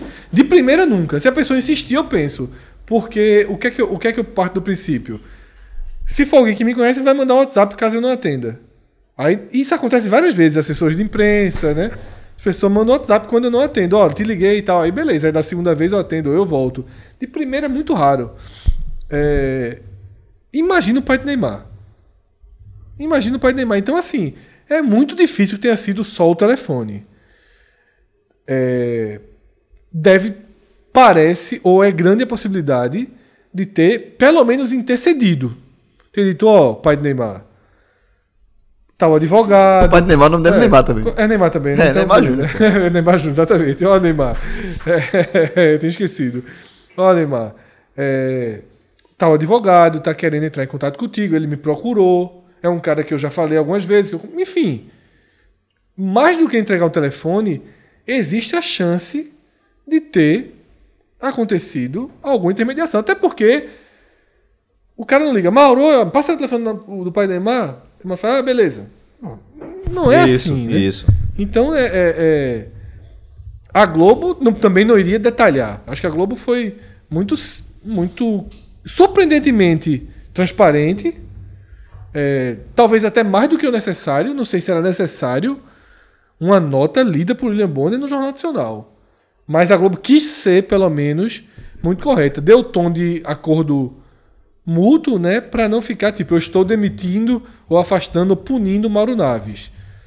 Mas é, é um tema que, que levanta uma série de questões né, sobre o É limite porque a Globo, a Globo na casa, ela do jornalista e da interferência do jornalista. E, a Globo, e a, Globo, e a Globo- a- a nota da Globo e a posição da Globo é de você tentar preservar a sua isenção, que é, é, o básico do jornalismo. Sabe? O jornalista, quando perde é, é, essa, essa aura aí de, de isenção, ela se principalmente na Globo, porra, principalmente no do país. Então, por isso que eu entendi até, inclusive, a nota ser lida no Jornal Nacional, porque foi um, um- é um assunto de repercussão nacional, tá todo mundo falando, e que envolve o repórter da casa num assunto polêmico, pelo menos polêmico, sabe? De ética, de tudo. Então eu acho que, a- eu, eu, nesse caso aí, eu entendi a- o posicionamento da Globo e eu acho que a Globo fez Depois, depois do que aconteceu, eu entendi completamente o que, o que a Globo fez. Depois de vazar, depois da maneira como o pai de Neymar se posicionou, a nota oficial do pai de Neymar é relativamente dura com, em relação a Mauro César, então.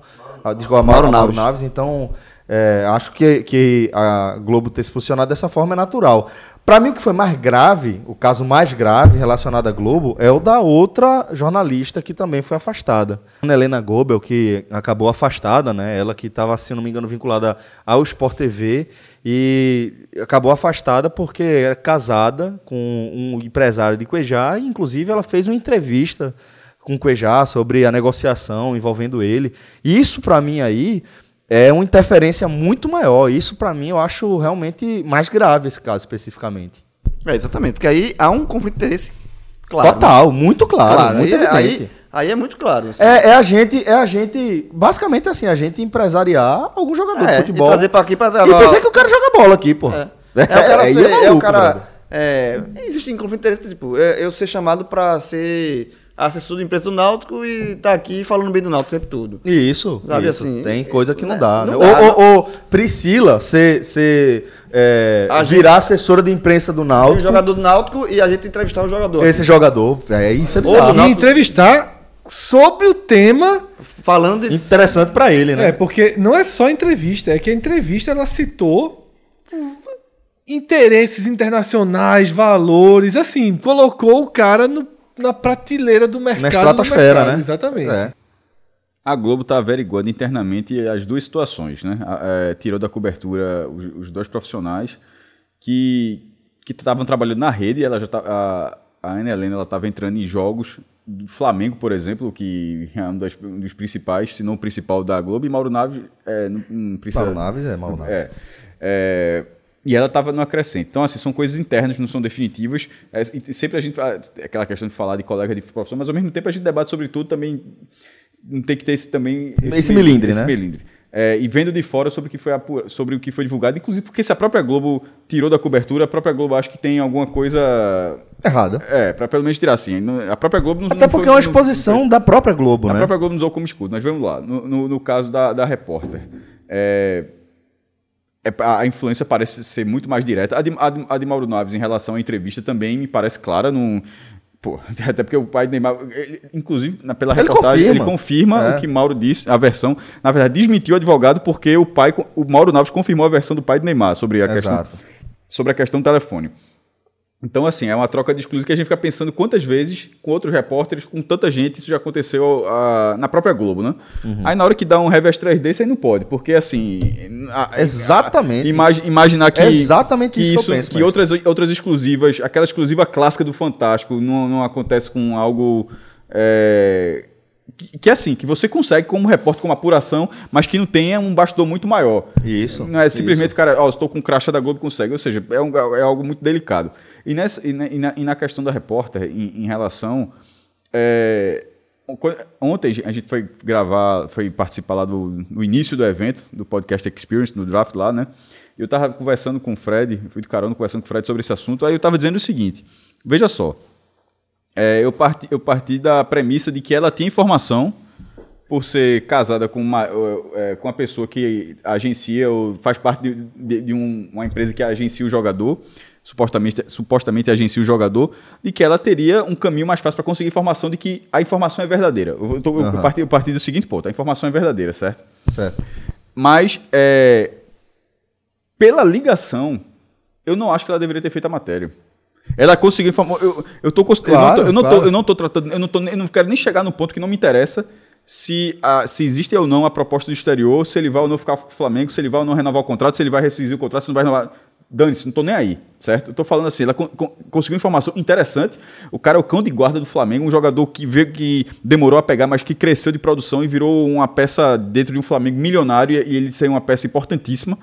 Então, já ter virado ídolo, tem uma certa idolatria na torcida do Flamengo. Então, uma, uma informação sobre esse jogador tem, um- tem um peso. É, mas, pela, pela, as ligações, no mundo atual, me parece assim, be- beirando a inocência de que. Porque que não se chegaria. Que a Globo, obviamente, alguém chegou e fez a matéria, a Globo teve que ceder.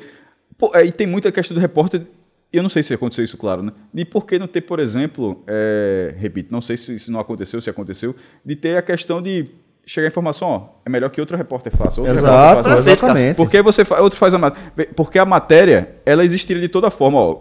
Eu, tenho, eu tenho informação de que existe a proposta. Lembra, tô tratando a, pro- a proposta como algo concreto, certo? Eu tenho informação que existe a proposta. Mas, ó, talvez não seja legal que eu dê Lógico, essa pô. notícia por causa disso. Mas essa informação procede. Exatamente. A informação é quente, a informação vai sacudir o Flamengo, porque vai, vai, sac- vai sacudir no Flamengo no sentido do noticiário do Flamengo, mas eu não posso. Aí, assim, então não é, não é só erro da repórter, porque. Por, por, Posso eu- dar um eu sei- exemplo meu? Veja, eu, sei- eu, sei- eu sei com, com quem Celso é casado, com que Rafa, com que Fred, com que João, vocês sabem com que eu sou casado. Acho que todo mundo sabe o que as esposas fazem na- na- nas áreas que estão, dos seus amigos, mais ou menos. Eu, eu imagino que seja assim dentro da Globo também. Não, é- não, não, não, acho, não, não não imagino que, que o marido fosse uma figura secreta de que ninguém faz ideia do que faz. Então, e, e- ou da forma como ela, como ela conseguiu, porque dentro da redação tem, você tem a fonte. Você pode até revelar a fonte, mas para o seu editor, não sei se na Folha de São Paulo, em outros lugares é assim, se tem esse, esse escudo todo até para o repórter, mas já costuma dizer, ó, eu consegui com tal, um tal canto e tal, eu tenho essa fonte lá, o tal canto ele me passou. Então, imagine que outras pessoas, o normal é que outras pessoas também soubessem de onde ela conseguiu essa informação. Então, era para, teoricamente, que outras pessoas faltou o EDM. De alguém, de alguém levantar e dizer, ó, não é muito prudente. É, porque. Eu não sei, eu- porque- ô, João, deixa, deixa eu dar um exemplo pessoal. Eu Não sei se casa exatamente com isso aqui. Mas, tipo, é, eu tava no Diário de Pernambuco e como eu gosto muito de, de artes marciais, MMA, acompanho o UFC desde o começo, é, em algum momento, todo mundo sabe que rolou um, um- um boom né, em torno do, do consumo de MMA aqui no Brasil, novamente. É, e nesse meio tempo, pô, eu tava, tinha alguns amigos que eram é, empresários do ramo, que tinha academia, que contratava lutador, que é, patrocinava algum lutador do UFC, etc. Em determinado momento eu fui convidado para ser assessor de comunicação, enquanto eu estava no Diário de Pernambuco, de um evento que contaria com, com as participações, seria um workshop envolvendo Zé Aldo e Maurício Shogun é, que foi- aconteceu inclusive no estacionamento do shopping em Recife. É, eu, obviamente, antes de aceitar, conversei com o Marcel Tito, que era nosso editor na época, editor de todos nós naquela época ali. Perguntei sobre a possibilidade de, de- de pegar aquele job, ele liberou, mas desde o começo ficou muito claro que eu não produziria nenhuma matéria sobre esse, esse assunto em, em si, e foi além disso. O Diário não deu nenhuma matéria sobre a, a vinda, sobre essa oficina. Apesar de, na época, Zé Aldo ser eh, campeão do UFC e Shogun ser um dos grandes nomes, um dos ídolos do MMA nacional. O Diário não deu matéria sobre a oficina. Nem anunciou que ia ter e nem deu a matéria de que tinha rolado. Eu, muito menos, né? Aquilo ali pra mim É, foi eu- eu Isso aconteceu job. comigo. Isso aconteceu comigo, João. Só até para pegar esse mesmo gancho de Celso, no lançamento do livro. Eu ainda estava no diário. Eu- o, o lançamento do livro, 1987, de fato, direito de cabeça, que eu fiz com o André. é, primeiro, que a, a- a gente, a gente, tra- a gente é, na hora que. Eu, eu, eu estava no diário ainda, quando o livro foi lançado, e a gente fez um giro em, em- em jornais e rádios. O do diário foi rigorosamente o mesmo do que eu fiz no Jornal do Comércio. Teve, teve um dia que eu separei, eu disse, ó, preciso de uma folga hoje para chegar, para que eu vou fazer, a gente vai, André, veio- André mora no Rio de Janeiro, ele veio para o Recife e a gente tirou esse dia para fazer esse giro. Aí nesse mesmo dia, eu posso, a gente fez as fotos até na- no diário, na Folha e no Jornal do Comércio, ao mesmo tempo. O engraçado é que o diário já estava lá no Recife Antigo, eu nessa eu fui como se não fizesse parte, Parte do da- diário. da equipe. Exato. E eu não fiz. E outra. Eu não escrevi a matéria sobre o livro. Mas Eu, eu, eu pedi, eu disse, ó, quando faz, eu disse, ó, Cássio, não sei o que, disse, ó, não, veja. Não, Não faz muito não faz, sentido, não faz muito sentido. Eu falei, não faz muito sentido. Assim, eu, a matéria que saiu no diário, não fui eu que escrevi. Só pra... Ô, Cássio, pra, pra mim, o que você falou da- desse caso da, da Ana Helena é o seguinte, você, é, eu concordo 100%. Porque assim, ela é casada, ela tem um marido e o marido trabalha, ela é empresário, certo? Isso, assim, ela não é proibida de casar com ninguém que seja empresário. De, de- é, isso não tá proibido, isso não tá no contrato dela na Globo. Ela pode casar, ela gosta do cara, se apaixonaram, casar. O cara, eles podiam ser namorados antes, depois entrar nessa profissão. Então, assim, isso não tem problema nenhum. Eu, o que eu acho que o erro dela maior foi ela e, e- e o fato dela É ser porque em algum momento os interesses se cruzaram, não, e assim, né? E o fato de empresa- dela ser empresa- é, casada com uma pessoa que está ligada ao jogador, é óbvio que, se tem- partindo do pressuposto que existe uma informação, ela saiba em primeira mão. Não tem problema nenhum, repito. Isso faz parte. isso é a- os dois são, por acaso, são casados e aconteceu. Normal. O que o erro aí foi ela ter produzido a matéria, ela ter feito a matéria e ela ter feito. Nesse, podia Levantado os pontos que ela levantou, ter- né? Exatamente, ó, Da forma, da forma, lembrando tudo que a gente está analisando, da forma como saiu e como a própria, como a própria Globo. Mas assim, ó, tem esse caso aqui, mas eu tô fora, tá? Eu- até por choque de interesse, eu não vou fazer essa matéria, faça qualquer pessoa, eu não vou fazer. Pronto, ponto. Eu acho que esse ponto é, é, talvez resolveria essa, essa questão. Isso, ou, por exemplo, ela, é, e, e tem matérias e matérias. É, eu não quis dizer que não poderia nunca ter uma matéria com, com um jogador, certo? Poderia ser uma matéria, é, pelo, pelo, pelo trânsito que ela tem, porque tem, tem matéria, muito aquela matéria de esporte espetac- espetacular, da vida do cara, é, o cara com, rem- rememorando uma viagem que o cara fez, uma passagem marcante no início da carreira, aquela, aquela, aquela reportagem com toda a história do jogador. Quando o cara está em evidência, tem muita matéria desse tipo, né? Se fosse matéria desse tipo, se for- se parar a pensar, não faria. é, em termos assim, ela teria o trânsito por, pela facilidade para ter o contato. Mas numa matéria de negociação. não, não, é, não, é- não é- veja, numa matéria de negociação, onde a, onde a parte é justamente um- um- é, uma questão de é, a figura do empresário, do agente do jogador, eu acho um pouco delicado. É até meio ruim de falar isso aqui tudo, mas ao mesmo tempo é, é foda não falar também, porque para deixar claro que isso é, assim como tudo que a gente tá falando de outros programas, isso é uma parcela mínima.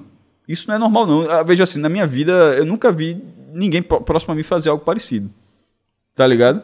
Então, é, é até bom de vez em quando você falar para que, assim, isso não é algo que acontece as pessoas e as pessoas não falam. Isso é algo raro.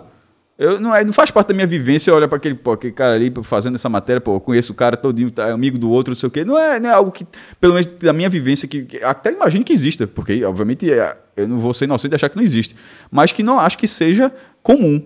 É, o que impactou nessa tudo foi ter sido dois casos no mesmo dia, né? Exatamente. Não, é Isso é que chamou mais atenção mesmo. E esse. E na Globo, porque assim, isso que é, que é a principal emissora, tipo, não foi dois, com todo respeito, dois caras na Record, na RTV, na, pô, assim, E esse muito. Com o que veio pra mesa, muito mais grave, né? Muito mais direto, muito mais. Esse é, de fato, foi um erro. Um erro que já foi tratado aqui, né? Por, por todos vocês, por Cássio aí no fim. Ela tinha que ter deixado pra lá, assim. Eu- ela não deveria fazer nenhuma matéria com ele, mas se fosse fazer, que fosse no estilo que Cássio falou, matéria água. Não fizesse, né? É, Não mas faça, não, fizesse, faça. Não, faz fizesse, sentido. Não, faz fizesse, sentido não fazer. faz sentido nenhum. É, sinceramente, num caso como esse, era até de pedir pra deixar eu, de podia, eu clube. podia ter feito uma matéria de serviço. Foi É. de serviço. Você que gosta de MMA, amanhã vai ter Zé Aldo e Shogun. E, e não teria nada demais. Seria, pô, o cara que tá consumindo o jornal vai ser, pô, tá tendo aqui Zé Aldo e tá tendo Shogun. Não vai ser ruim pra ninguém, não tô prejudicando ninguém. Mas não faria sentido, não fazia sentido eu escrever um, um texto que seria publicado no jornal que eu trabalho sobre um evento que eu tava ajudando a fazer. Então realmente não faz sentido, não faz sentido. Exatamente não tem, isso, pô. pronto. É. Sabe, podia ser super neutro, nada demais, sem ofender ninguém. Mas não fazia sentido.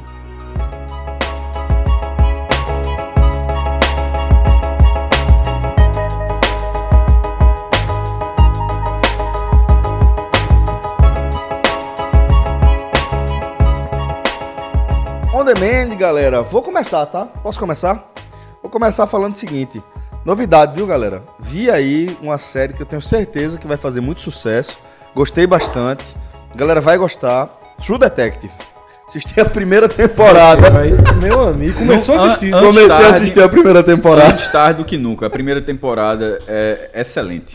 Tô adorando. Assisti três episódios. Viciante a primeira temporada. Espetacular. Dois atores dos Woody melhores. Harrison né? e... Ih, esqueci o nome do outro. É porque é complicado o nome do É, outro. Woody Harrison e... e... Interstellar. Matthew McConaughey. Isso aí. Perfeito. Que é casado com um brasileiro, inclusive. Olha aí, Rafael Eita, brasileiro. aí, tu, aí tu lembra, né? Virou, como é o nome? Marido de, de Gisele Beach, né? Tom Brady, né? Por sinal, ontem meteram marido de, Beyon, de, de Beyoncé. Aí eu fiz, tá de brincadeira. É né? Jay-Z. Não, é, veja só. Ó, esse eu sei, tá vendo aí? Graças a Deus, né? Porque isso que eu achei patético. Jay-Z, o cara tem que meter o marido de Beyoncé. É brincadeira mesmo. Beyoncé. Tá vendo aí? É, É, o- é, é, o sotaque do Canadá, porra. É, é correto? É o sotaque do não, Canadá. Não, perguntando de verdade. Esse é o correto? Eu não sabia, não. Beyoncé, Beyoncé, chama como quiser. Eu- como é meu francês, eu, eu, eu falaria Beyoncé, com biquinho. Sim. Não faço- Aí vamos lá. True Detective é, é o que eu tenho pra hoje. As últimas semanas foram muito agitadas. teve muito evento. Não teve muito tempo pra, pra respirar, não. Tô dormindo três horas e meia por dia. Essa semana tá, tá puxada mesmo. Tô, tô triste. Não, exato. Eu, eu vinha dizendo né, que eu tava assistindo é, migalhas de episódios do The Society, né, uma série adolescente norte-americana. Ah, Terminei- Chernobyl. Mas... É, terminei The Society. É, não recomendo a ninguém assistir. Então, é, é, é on demand. Por que tu não. É uma coisa que eu ia até perguntar o desse. Por que tu não desiste da série? Porque ela não Porque é. assim, porque tu, assim, tu terminou a série, eu terminei a série, não recomendo. Assim, por, porque em algum momento o cara Mas vê eu acho, três- eu acho que é o melhor tipo de crítica. Fui até o fim, Não, pô, se- mas, mas não é. Veja. tortura danada. Por quê? Vou te explicar por quê. Porque a série não é horrível. Ela não é horrível. Ela é uma série adolescente, boa, bem construída, entre temáticas interessantes. A premissa é legal. Porém. É dos adolescentes lá que falou, É, né? né, que os adultos, os adultos somem. somem. né? E as crianças também, porém não foi. Esqueceram É. de contar, né? Que as crianças sumiram também. É, porque a premissa séria é todos os adultos aparecem. Ficam os adolescentes. E as crianças. e não tem criança, não tem tão na criança. Mas, é, é, mas enfim, o. O. A série ela, ela, ela tem um quê interessante. E por que, Cássio, o cara não pode assistir? Porque ela é daqueles, daquelas séries que um episódio chama demais o outro. Então você vai vendo, tem um quê de suspense, tem um mistério pra se resolver. E por Você já eu- dedicou horas demais, né? É, e por que eu não recomendo? Porque spoiler ou não que eu vou dar aqui, Porque assim termina o último capítulo.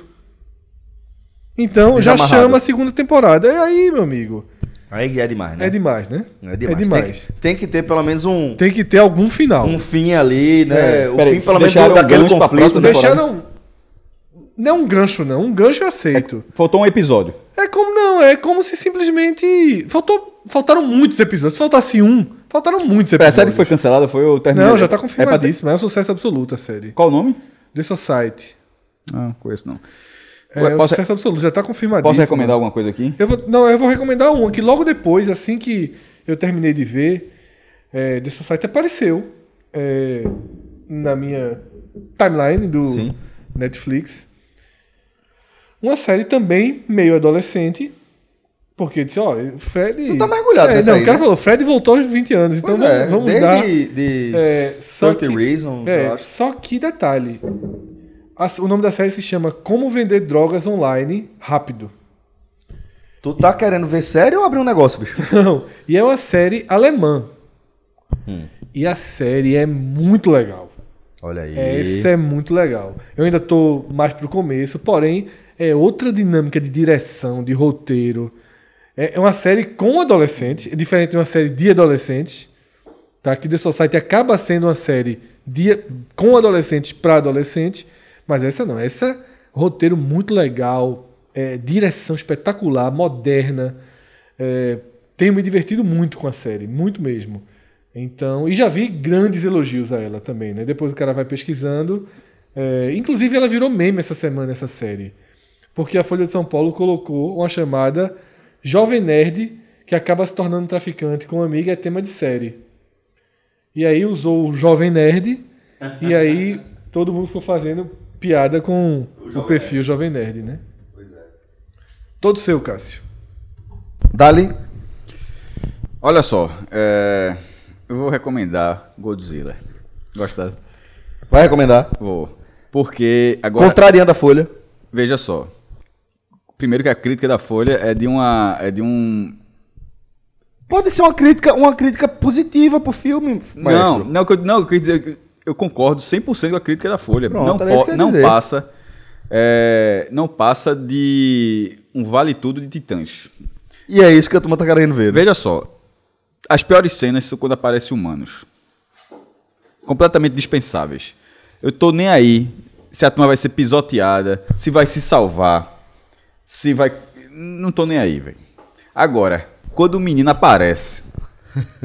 quando o Godzilla. Meu irmão, e detalhe, aparece muita gente.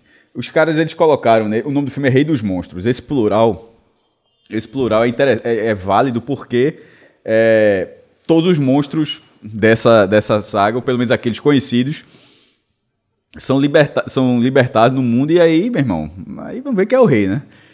E, velho, eu assisti no IMAX. Achei. Eu vi o filme rindo, velho. Assim, o filme todo assim, sabendo que é besta. Foi só ou foi acompanhado? Hã? Foi só ou foi acompanhado? Não, não teve coragem, não. Teve não, né? Teve não, não. não pagou cota não. né? Ah, Aceita, pode ir só, tem bronca se quiser. Ou seja, tá liberado de um iranianozinho. É, né? exatamente. Tá liberado Ganhasse- o iranianozinho, né? Toma, eu gosto, mas ela não gosta de iraniano, iraniano não. Quem gosta Aí só Fred, só quem né? gosta é Fred. o, ele gosta desse exemplo porque ele gosta desse filme. Meu Deus, não tem condição nenhuma. Bicho, eu vi no IMAX. Vi Eu no vou tre- fazer o top 10 de filme iraniano hoje. Peraí, peraí, deixa eu Porra, faça! Deixa eu falar. Vou fazer? Deixa eu falar. Pronto, Enquanto tu vai falando tuas besteiras, eu vou procurar aqui. Vai guardando. Então a parada é a seguinte: se quiser um filmezinho com história, não vá. Se quiser um filmezinho onde você torce pelo, pela. é, pelos mocinhos, por sinal é Millie Bob Brown, que é Eleven. Sim, sim. Mas sim, não sim. acho que ela tá muito bem no papel, não. Eu acho, na verdade, a Vera Farmiga, que, que é aquela atriz, uma atriz muito boa, daquela série, é, aqueles filmes de terror recente. Sei. Mas agora. A Bruxa. Aham. É, pô, tá me faltando a palavra. Mas enfim, esse filme todinho aí é uma série recente. Daquele filme de susto, né? O velho. velho Tan. e tem, meu irmão, e tem um, um- um outro ator. Tirando isso, velho. Dispensável. Agora, o 3Dzinho honesto. Enche a tela. As brigas são. du- Dura um tempinho, então assim, se você quiser gastar. Tá com dinheiro sobrando? Porque se você não tiver um dinheirinho mínimo sobrando, também não gastaria, não. Mas se tiver um pouquinho, vale a pena. E o outro é que eu consegui já ver a temporada de Black Mirror, velho. Porque a temporada só tem três episódios. Então, assim, não é nada do outro mundo, não. E aí? E Continua na mesma pegada. Soft demais. Soft. Soft demais. Pra quem assistiu, para quem só assistiu as da Netflix, ela é um pouco mais leve do que as anteriores da Netflix. Pra quem tá vendo desde o primeiro, É consideravelmente mais soft. muito. A, a- a- as du- eu acho que aquela produtora inglesa fez, ela fez duas, ela fez duas, se eu não me engano. Foram duas e depois duas da Netflix. Acho que são isso. Acho que essa é a quarta temporada. Posso estar enganado, acho que essa é a quarta. É, acho que é isso mesmo. As duas são bem hardcore, as primeiras, né? Da, do- de, dos- de mudanças muito drásticas. Claro que tem as reviravoltas, a tecnologia continua sendo revirada de uma forma muito interessante, mas ao mesmo tempo, é, o impacto tá, tá- não- Sabe a impressão que eu tive? É que faltou um pouquinho de criatividade para surfar na onda da, da- tecnologia. Eles pegaram ideias que já tinham sido apresentadas e fizeram novas histórias a partir de tecnologias que já tinham sido apresentadas. E algo que era legal era pegar tecnologias inovadoras para a gente e mostrar disso, e essa tecnologia que você conhece vai evoluir para isso. E disso fazer uma história completamente distinta. A, a impressão desses episódios é que já foram foram novas histórias de tecnologias, de futuros tecnológicos já apresentados. Aí eu, um, um, um pouquinho de mais do mesmo, tá ligado? Mas, mas como a série, é- mas ao mesmo tempo a série é muito legal. Ela, ela- ela é muito legal, então vale a pena os três. O terceiro, o terceiro episódio, o, o primeiro, é o- o primeiro é o mais pesadinho, o terceiro é o mais bobinho, é, e o segundo é bem, bem dispensável. Eu não sei, eu acho que a gente já falou aqui algumas vezes. Mas, mas assista. Vou assistir, mas com certeza vou assistir. Black Mirror não tem como, como não assistir, não. Black Mirror é uma série que, que eu tô acompanhando desde o começo e que pretendo Obrigatória. seguir até o fim. Obrigatória. Porra, acho que pra gente que trabalha com, com tecnologia, acho que é uma série essencial que levanta questões e reflexões fundamentais, né? Porque a gente precisa se debruçar sobre elas, né? Celso, eu vou é, contar uma história que Cássio e Rafa estavam comigo no carro e a gente escutou Black Mirror da vida real. Black Mirror da vida real, né? A gente escutou um relato né, sobre é, um- uma prática que motoristas de Uber têm feito hoje em dia. Que é o seguinte, depois das 10 da noite, das 11 da noite, cada um usa seu limite, eles já não aceitam corrida, pedidos de corrida de pessoas que têm menos De 4.8, né? de 4.8 de estrelinhas de avaliação. Isso nos remete justamente para aquele episódio Ranked, né? Que as pessoas vivem Sendo avaliadas toda e avaliando, a sua né? vida a partir da sua avaliação. O roteiro do episódio é a personagem, ela quer comprar uma, Um- uma casa, uma casa no no condomínio. condomínio, mas além do esforço financeiro absurdo que ela teria que fazer, Ela tem um desconto ela estaria, significativo, é, né? ela teria algum desconto que permitiria caso ela fosse acima de 4.8 ou 4.9, eu não me lembro, porque permitiria que ela entrasse lá, porque eles colocam um preço impeditivo para quem não tem essa essa avaliação e aí a história se, se desdobra com ela tentando aumentar sua avaliação. É, e é isso, veja só. A gente, o primeiro, a relação que existe com o Uber já é o primeiro indício disso, porque os motoristas de Uber são avaliados dessa forma. E agora a gente já está vendo que nós também somos avaliados dessa forma pelos motoristas de Uber. Então é a primeira relação que já é 100% dependente da eu avaliação. acho que não seria a primeira. Seria uma das primeiras. Mas, tipo, é, Mercado Livre, você já tem isso desde os dos anos 2000. Verdade, Celso. Você é avaliado. Mas é mais objetivo. É, é, é mais prático. É você avalia o cara que lhe entregou o produto. Não, mas você é avaliado também como, Também. como consumidor. O, É. o, o, o, o, o vendedor, ele avalia também a sua qualidade de consumidor, de, compra, de comprador. Você é avaliado. Por isso que eu estou dizendo que não é exatamente a primeira. Eu lembro muito dessa, dessa primeira versão. Mas acho que você foi, foi é, bem feliz ao trazer esse exemplo, Fred, porque dá para a gente ter aplicações práticas de conflitos que a gente pode observar a partir daí. Que você, vamos lá, você se coloca na situação de um motorista de Uber, tá? É, que trabalha com este aplicativo, porque certamente é, você está enfrentando outras dificuldades de se encaixar no mercado, tá? Mais formal. E aí você recorre a essa alternativa que se mostrou viável para muita gente.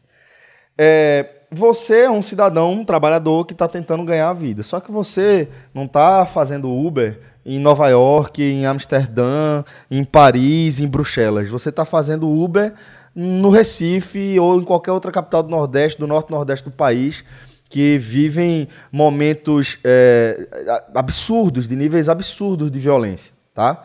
Você é um pai de família que se esforça para levantar, trabalha 13, 14, 15 horas por dia para fazer uma grana que seja suficiente para você pagar as contas do mês sem ter muito luxo. Então você se submete a horas absurdas, extenuantes. E aí você pega uma corrida e vai para levar um, passe- um- um passageiro para determinada localidade onde a insegurança é mais frequente por conta da ausência do Estado e etc., e você é assaltado naquele cenário, tá? Então, como motorista de Uber, vendo, me colocando, eh, sentando na, na cadeira do motorista de Uber, eu acho natural que essa categoria se proteja, de certa forma, classificando é, aquele passageiro, não pela qualidade dele como passageiro, mas pelo lugar onde ele está inserido. Aí a gente está descrevendo um cenário muito claro de preconceito. Muito, muito claro de preconceito. Mas não é um preconceito puro, não é um preconceito que nasce infundado, é um preconceito que está nascendo a partir de um conflito que aquela categoria está enfrentando. Por outro lado, você vai ter o passageiro que mora numa comunidade onde os níveis de, de, de, de segurança são menores, onde a violência é cada vez maior, é mais presente, é real, é, é- é rotineira.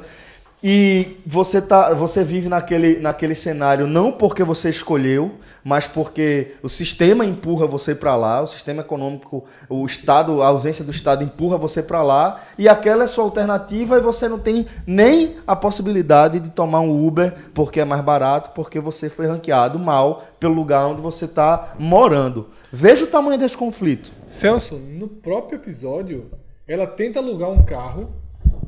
Ela, a personagem tenta, no próprio episódio de, de Black Mirror, a personagem tenta alugar um carro. E o carro que tem disponível pra ela é um carro péssimo. Isso, isso. Que ela carro- tenta, ela não tem como abastecer. Exatamente, ela não consegue abastecer porque no meio do trajeto ela perde ainda mais o, o, o, O ranking, o né? ranking. Ela né? vai Então, caindo. assim, é. Por estar por tá andando num carro péssimo. Porque é- é, deixa muito claro o seguinte: quando você entra no espiral Pra sair, mais negativo, você vai ficando negativo. Você vai mudando sua, te- sua categoria enquanto cidadão, né? Exato.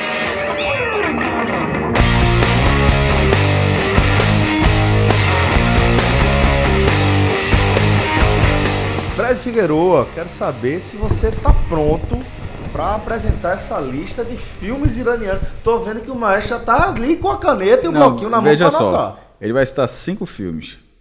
Não quer dizer que ele viu os cinco, não. Peraí, peraí, Não, peraí. é Dúvida. Ó, é isso aqui é top 10, pô. Que é isso? Não, é top 5. Filme iraniano. É te- Ah, entendi. É, é muito- são tão raros, É né? devagar, porra. Entendi. Tu vai ver. Esse top 5 vai ser 10 anos. Já vi filme iraniano. Vamos ver. Eu já. Pior que já. Eu vi. Se qual? um deles. Eu vou tentar lembrar. É de um menino passeando por algum Todos lugar. os filmes iranianos são assim. De um menino? Sempre passear, passear caminhar por um longo. Pronto, eu vi um desse que um era longo com água e rios e um menino caminhando, mas não lembro exatamente qual era não. Filme iraniano, qualquer menino ou a menina, qualquer, tem sempre um- uma criança caminhando por 40 minutos. Certo, então vamos Isso é seguir. uma, é uma regra de filmes iranianos. Eu vou fazer o seguinte, tá? Você vai falar sobre o filme e dizer, fazer um resumo aí do filme que você escolher. Eu posso fazer duas coisas. Depende, diga aí. Eu queria é, trazer uma lista que não foi montada por mim e uma segunda ali e pontuar os que eu vi dentro dessa lista. Beleza. Pode beleza. ser? Tá justo. Vamos lá. Então eu vou abrir aqui. Conforme eu havia dito, né? Ei, Celso. Mas tu cantou a pedra, né? É. A pedra foi cantada. Porque assim, na verdade eu tô fazendo isso pra ajudar a minha memória É demais. a Certo. transitar no tempo, tá? Vamos lá. É, O balão branco A sonoplastia foi de Celso, viu? Se segue sendo, né? Vamos lá. é, é o primeiro longa né, de Jafar Panahi, um dos cineastas iranianos mais respeitados. Ele fez dois filmes mais recentes. Isso não é um filme. E O Círculo. Esse O Círculo é bem, bem famoso. Mas o Balão Branco É, esse eu assisti. Estaria na minha lista, porque na verdade eu não assisti. 10. Tem toda essa história de filme iraniano, mas eu não assisti 10 filmes iranianos na minha vida. Mas se assistiu 5, já Tá, é, é, especialista. eu assisti cinco ou quatro com certeza. É, e é uma história de uma menina que deseja um peixinho dourado no ano novo, mas ao caminhar até a loja, ela perde o dinheiro. Tipo Pinóquio. Você não, não eu vi o balão branco, mas não vi Pinóquio. Aí tá bom, vai. Se eu tivesse dito que vi Pinóquio, meu nariz ia crescer, né? Puta que pariu! Mas, porra, que piada merda! Tem vaga, Rafael? Tem vaga lá? Silêncio, vai sobre isso, pelo amor de Deus. Ai, meu Deus do céu, mas vamos lá. O segundo filme da lista, detalhe, tô bem, porque o primeiro e o segundo eu vi, Olha aí. tá? Chofé. O site que tá me ajudando aqui é o site conteoutra.com. Nunca tinha entrado nele na minha vida. É, o segundo filme, Filhos do Paraíso. Acho que foi esse que eu vi. Esse é lindo. Esse é, mais muito antigo? bonito. É antigo, é, todos são. Esse Balão Branco também é bem antigo. Foi indicado ao Oscar de melhor filme estrangeiro. Então provavelmente deve ter sido forçado a ver. E também aposta na infância, na inocência infantil para mostrar a situação econômica e política do país. No filme, o menino perde os sapatos É da irmã mesmo. mais nova É esse mesmo. é, e para resolver, ele decide des- dividir com ela o único par de sapatos que eles têm. É um filme Cacete. muito, Já muito... deu vontade de chorar agora. Não, é muito bu- bonito. Quero dizer que esse site Conte Outra merece demais meu respeito, porque o terceiro lugar eu também vi. A gente vai descobrir que é dele o site, mas daqui pro fim. Mas vamos lá. Conhece. Isso, Gosto- é- isso aí tava na aba de favorito, não tava não? Tava nada. Tava. É, Se for no Chrome, tem como saber. viu? É, ele, botou, ele botou com. Já foi. Conte. e é Conte com I. Gosto de Cereja. Esse é o primeiro filme iraniano que eu vi, gostei muito. Qual ano? Esse, inclusive, lembra a história toda. É, ele é de 97, Cássio. Palma de Ouro. É, vencedor da Palma de Ouro de Cannes. E esse eu lembro a história. Pelo cansaço, né? É, é a história de um homem que dirige, como sempre, alguém caminhando longas distâncias. Esse é, esse é a Essencialmente tônica do isso. filme iraniano. Você vê, aquela criança menina que ia comprar o peixinho dourado andou muito para chegar no centro da cidade e perdeu dinheiro. Os meninos que não tinham tênis, não tinham sapato para ir para escola, andavam para chegar na escola demais assim. E ele, é, o personagem de Ghost Cereja, ele dirige o caminhão por quilômetros e quilômetros, é, tentando convencer alguém para enterrar o corpo dele é, sob uma cerejeira depois que ele cometeu o suicídio. Tá? Ele não quer, ele quer cometer o suicídio, mas ele faz questão de ser enterrado. Não, esse site aqui eu respeito mais. O quarto filme listado pelo site é o quarto filme iraniano Da sua lista. da minha lista. Tô dizendo. Vê quem, assi- quem inacreditável. assina. Olha só. É, é porque parece brincadeira, mas minha lista tá na honestidade aqui. Inacreditável, inacreditável se fosse do Catar, porra. Eu fiz quatro, olha só.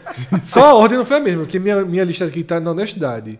Gosto de cereja, A Caminho de Kandahar, Filho, Filhos do Paraíso e Balão Branco. Eu recebi uma mensagem aqui. Realmente, é inacreditável. E esse site, o bom site do, do, do Conte, ele cita como quarto A Caminho de Kandahar. É, O Caminho de Kandahar. Uma jornalista afegã que mora no Canadá desde criança decide voltar ao país para descobrir que sua irmã está querendo se suicidar. Ao descobrir que sua irmã está querendo se suicidar. Lá ela se junta a um grupo de refugiados e cruza o deserto, tomando consciência da devastação causada pelo Talibã. Enquanto ela procura. A irmã é muito bom esse filme. Tanto que naquela minha listinha ele é o segundo. Tá? É, é, eu acho que Conte cometeu um erro aqui, porque ele escreveu O Caminho de Kandahar, mas o nome do filme é A Caminho de Kandahar. Então, ah, entendi.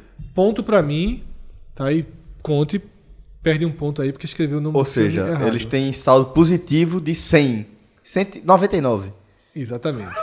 É, veja, esse filme aqui, o que ele, que ele cite quinto, eu fui ler o roteiro pra lembrar se eu tinha lido, visto ou não, mas eu acho que eu não vi. A Procura de Eli, tá? E é do diretor do filme iraniano mais famoso na atualidade. E aí eu não assisti. Já foi mais recente nessa Modinha, correria. né? Show É, modinha. A Separação, porque a Separação venceu o Oscar de melhor filme estrangeiro.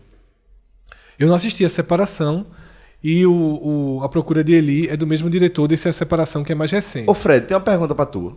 É, tirando a, a resenha que a gente falou, a descrição de que os filmes iranianos são sobre longas caminhadas e reflexões, que características você traçaria, você tra- é, utilizaria pra descrever o que seria o cinema iraniano? É um filme delicado, tá? Não por acaso ele procura crianças e procura temáticas sutis para narrar algo muito pesado que está acontecendo. Então, esse é o centro da história de Balão Branco e de Filhos do Paraíso. Que grandes problemas esses filmes trazem. Veja, a gente tá ouvindo aqui, Cássio vê sapato, filme né? em que o mundo tá ameaçado. Todos os filmes que Cássio assiste, o mundo tá ameaçado. E geralmente termina metade. Esse filme, o problema do filme é que a menina queria muito um peixinho, ganhou um dinheiro da família pra ir comprar o peixinho e ela perde o dinheiro no caminho. É o enorme drama daquele micro-universo, né? Só que dentro disso tem toda a realidade de um país. Ó, a- a- dá um alerta de spoiler aí. Destruído Dá um alerta de pelo spoiler aí, Talibã. Pelo amor de Deus, diga. Ela consegue o peixinho. Spoiler, alerta. Cássio, eu assisti há muitos e muitos anos, mas eu não, não me lembro. Não vai fazer aí no Google. Eu tô agora tô nervoso. É um aí, filme né? pra você assistir hoje. Não, o Balão vou, Branco. Não, não vou. Vou É. ver minhas sériezinhas ruins. E- The Rain, inclusive, assista. Ruim. E o, o, o outro é também um tênis, né? Um, um- dois irmãos que tem que dividir o tênis. Eu me lembro bem mais do Filho do Paraíso. O Balão Branco eu não gostei o- desse filme da, da menina, porque é desse filme que acontece muito pouca coisa. Aí você também tem que ter um. Talvez até um grau de conhecimento um pouco maior sobre É. a sociedade iraniana, né? eu assistia mais, filme mais filmes iranianos antigamente. Eu hoje perdi. é, A necessidade de cumprir uma cota, não, né? Não, a força de ficar duas horas diante de uma tela de TV em casa, né? É muito difícil. Hoje É em muito dia é muito difícil. Acontece, consigo, mas tem que estar muito instigado. Vendo TV pra ver jogo, né? É Não, duas horas não, que você fica na frente filme, da televisão, né? Tem que estar muito, insti- muito instigado, assim. Game of Thrones, eu chegava em casa com os olhos fechando. Teve um dia que eu cheguei em casa do plantão do diário com os olhos fechando. Eu já tinha passado e eu ainda assisti. Uma hora, foi aquele a batalha, né? Foi a batalha do Interfell. Assisti uma hora e meia da batalha do Interfell. Gravamos o Agot Menon e depois eu assi- resolvi assistir de novo. Achou ruim? E para dormir, assistindo agora mais- de forma mais, mais leve. É, um outro filme iraniano, mas esse é, com um recorte bem diferente, cenário bem diferente, é Cópia Fiel. Tá? Tanto que é com Juliette Binoche. É, porque, na verdade, é escrito e dirigido por um iraniano, mas não faz parte ali da, Do cenário mesmo do cinema iraniano. né? Exatamente. E aí tem a separação, que é o que eu falei aqui, que é o único filme iraniano vencedor do Oscar de melhor filme estrange- estrangeiro. É, esse site ainda cita Circunstance, de 2011, Tax Teran, de 2015, e assim ele encerra a lista dele. Eu não assisti. Eu assisti os quatro primeiros. Pra, pra eu assistir um, Fred, qual seria? Gosto de Cereja. Gosto de já que Cereja. você já assistiu Filhos do Paraíso, Certo. mas talvez A Caminho de Kandahar. Porque é mais fácil. A Caminho de Kandahar é um filme com ritmo ocidental. Entendi. Então- Não, eu quero ter essa outra experiência. Experiência Porque eu- mas, mas é uma boa, uma boa introdução. Porque A Caminho de Kandahar é aquele filme que você até falou assim, porra, tal, que é a história de conhecer, Uhum. né? Então, ou então A Separação, que é o mais novo, é, e ganhou o Oscar, né? Mas, raiz, nome- raiz, gosto de cereja. Gosto raiz, cereja, gosto de então, cereja. Vou fazer esse dever de casa e depois eu, eu trago as minhas impressões pra você. Tá, ano que vem a gente conversa. Spoiler. É isso mesmo, é normal. Eu também faria, também dormiria hoje assistindo. Hoje em dia, meu amigo. Hoje dia, Celso, bro. é, quando eu tava começando a faculdade, que era quando eu assistia esses filmes, é muito faculdade de jornalismo, né? Assistir esses filmes. Muito, muito. É, eu lembro que eu voltava da faculdade, eu estudava de tarde, vê o que é uma vida boa, né? Eu voltava da faculdade, é, Fazia nada de manhã, ia pra E- faculdade à tarde. exatamente, ia de carona, Porra. voltava de ônibus, aí descia duas paradas antes da minha casa, Parar na Olinda. locadora. Exatamente, ia pra boa e velha Fox Video, Fox Video. em Olinda, pegava dois, três filmes Ia pra e casa. assistia dois filmes tranquilamente de Fiz noite. muito isso também. Era Fox ou. Foxy? Fox, Y. F-O-X-Y. Y, Foxy Video. Fox Video. Duas paradas antes da minha. Senhores, é uma boa dada, né? Duas paradas é uma boa dada. É, mais tranquilo, né? No... Verdade. Já tinha um botezinho, viu, na cidade. Não era o lugar mais pacífico do mundo, não. Era nervoso já. Qual? Bairro Novo nos. Anos 2000 já era bem. 2000, jovem? É, Violência? sim. Pesa. 2000, No 2000. final dos anos 90, vamos ser justos. É, chave. Era, era só isso que eu tava querendo ver. 2000 já era, já Já era, era bom, barulho. 98, Anos 99. 90, an- anos 90 eu acho que era tranquilo. Eu, and- eu era menina, andava na rua pra cima pra baixo, inclusive até alugar a fita da Fox. Eu não lembro, eu não lembro do Recife Tranquilo. Simplesmente não tenho essa Eu acho recordação. que, eu acho que, veja, sempre tinha um, um entreveiro. Mas É. não- hoje. Roubaram meu relógio pela primeira vez, eu era sexta série. É foda, não. É bizarro. Tá? Aonde? Bairro Novo. Na rua andando normal? Na rua, Como foi? foi o seguinte, eu desci do... Botada. Mas tu já contou essa história. Foi, eu desci de ônibus. é, eu desci de ônibus, na minha parada mesmo. Só que eu, nessa época eu era doido por filme. Eu era pirraia, né? E era doido pelos caça-fantasmas. Adorava. Ghostbusters. E o que é que aconteceu? Eu passei na frente de uma. Acho que é uma dessas coisas, loja Kodak que tinha de revelação, né? Tinha. E tinha um quadrinho, uma propaganda, uma coisa assim, dos caça-fantasmas. E eu passei assim na frente, eu disse, pô, achei massa. Aí fui andando, andando, andando. Passei do. do da, da minha parada, né? Vou, tipo, porque na verdade eu atravessei a rua, tipo, é porque tava na minha memória. Passei a parada que eu pegava o ônibus, né? Porque eu atravessei e Ah, e sim, entrei sim. à direita, saí da Getúlio Vargas pra vir pra minha rua, Cando Pessoa, na época que era a primeira. Eu disse, sabe uma coisa? Eu vou lá pedir o negócio. O negócio Custa de nada, propaganda né? custa nada, né? Aí voltei pra Tcharam. pedir. Fiquei com vergonha e desisti de novo. Aí voltei de novo pra casa. Passei duas vezes na frente desse cara que mais tarde me roubou. Aí eu peguei a minha rua. Quando eu entrei na minha rua, que eu peguei a paralela, né? A perpendicular, que ainda era muito movimentada. Quando eu peguei a esquerda na minha rua, que era bem menos movimentada, o cara roubou. Encostou. Um, aquele relógio preto que o cara usava de plástico, Cássio.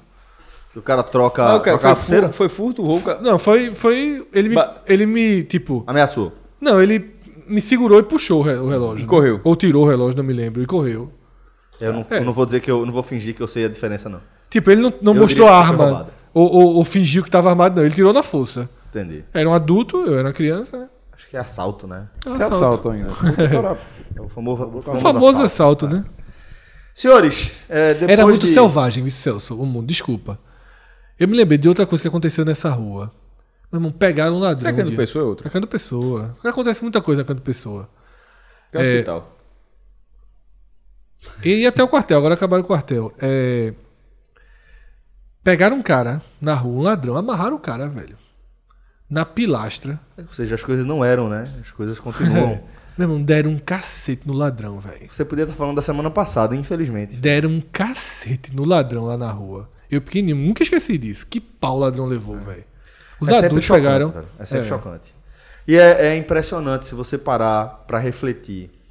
Pegue qualquer pessoa daquela, sozinha, certo? Na rua, com esse mesmo ladrão, ela tendo presenciado a mesma coisa. Mas dessa vez, ela tá sozinha na rua. Ela não vai fazer isso. Não, acho que não. Não vai fazer isso. Ela não vai chegar sozinha, se expor sozinha e espancar alguém, linchar alguém. É isso, isso acontece quando as pessoas é, se escondem atrás da massa, né? Tem musicast pra terminar o programa? Porra, velho, pode ter na hora. Rei Charles. Verdade, olha aí. Rafael Brazilian tá aí. Ih, Richarlison, você mandou benzaço. Posso sugerir uma versão de Georgia, de Ray Charles? Georgia. Georgia. Ô, Georgia. É, a gente falou de Ray Charles essa semana, mas não vou falar que eu contei dele aqui essa história, não, porque aquela história é pesada. Mas enfim. Verdade. Senhores, muito obrigado pela companhia. Mais um H-Menon entregue. Fico muito, muito, muito feliz por saber que seguimos aqui na nossa nosso ritmo ininterrupto, né, de gravações do H-Menon. Todas as semanas, às quartas-feiras, tá? Essa aqui foi uma exceção. Lembrando sempre para você, você está curtindo isso aqui, indique o H-Menon para alguém que ainda não conhece o podcast. Assine o feed do H-Menon, que eu- um dia eu consigo tirar ele do feed do 45 minutos. Assine o feed do H-Menon para a gente realizar esse sonho de Rafael brasileiro. 2020. Dois. 4, 6. Isso não vai acontecer nunca. esse E o H-Menon, pronto, temos uma dúvida aqui pra fechar o programa. Ah. O H-Menon de futebol é no feed do H-Menon? Nos dois, né? Aí Rafael não, dá esse, te- não, não, não, não, não. Esse aí é exclusivo do clube. Ah, vai ser exclusivo do clube? é? Vamos debater sobre essa possibilidade. Vamos. Vamos perguntar a galera do clube o que é que eles acham. Vamos querer. Senhores, querer. um forte abraço a todos. Eu- é porque eu acho que isso é uma forma de a Valeu. gente não acabar com o futebol, o, o, o podcast raiz tradicional. Agora sim, maestro. Vamos lá junto. Forte abraço a todos. Valeu, tchau, tchau. tchau.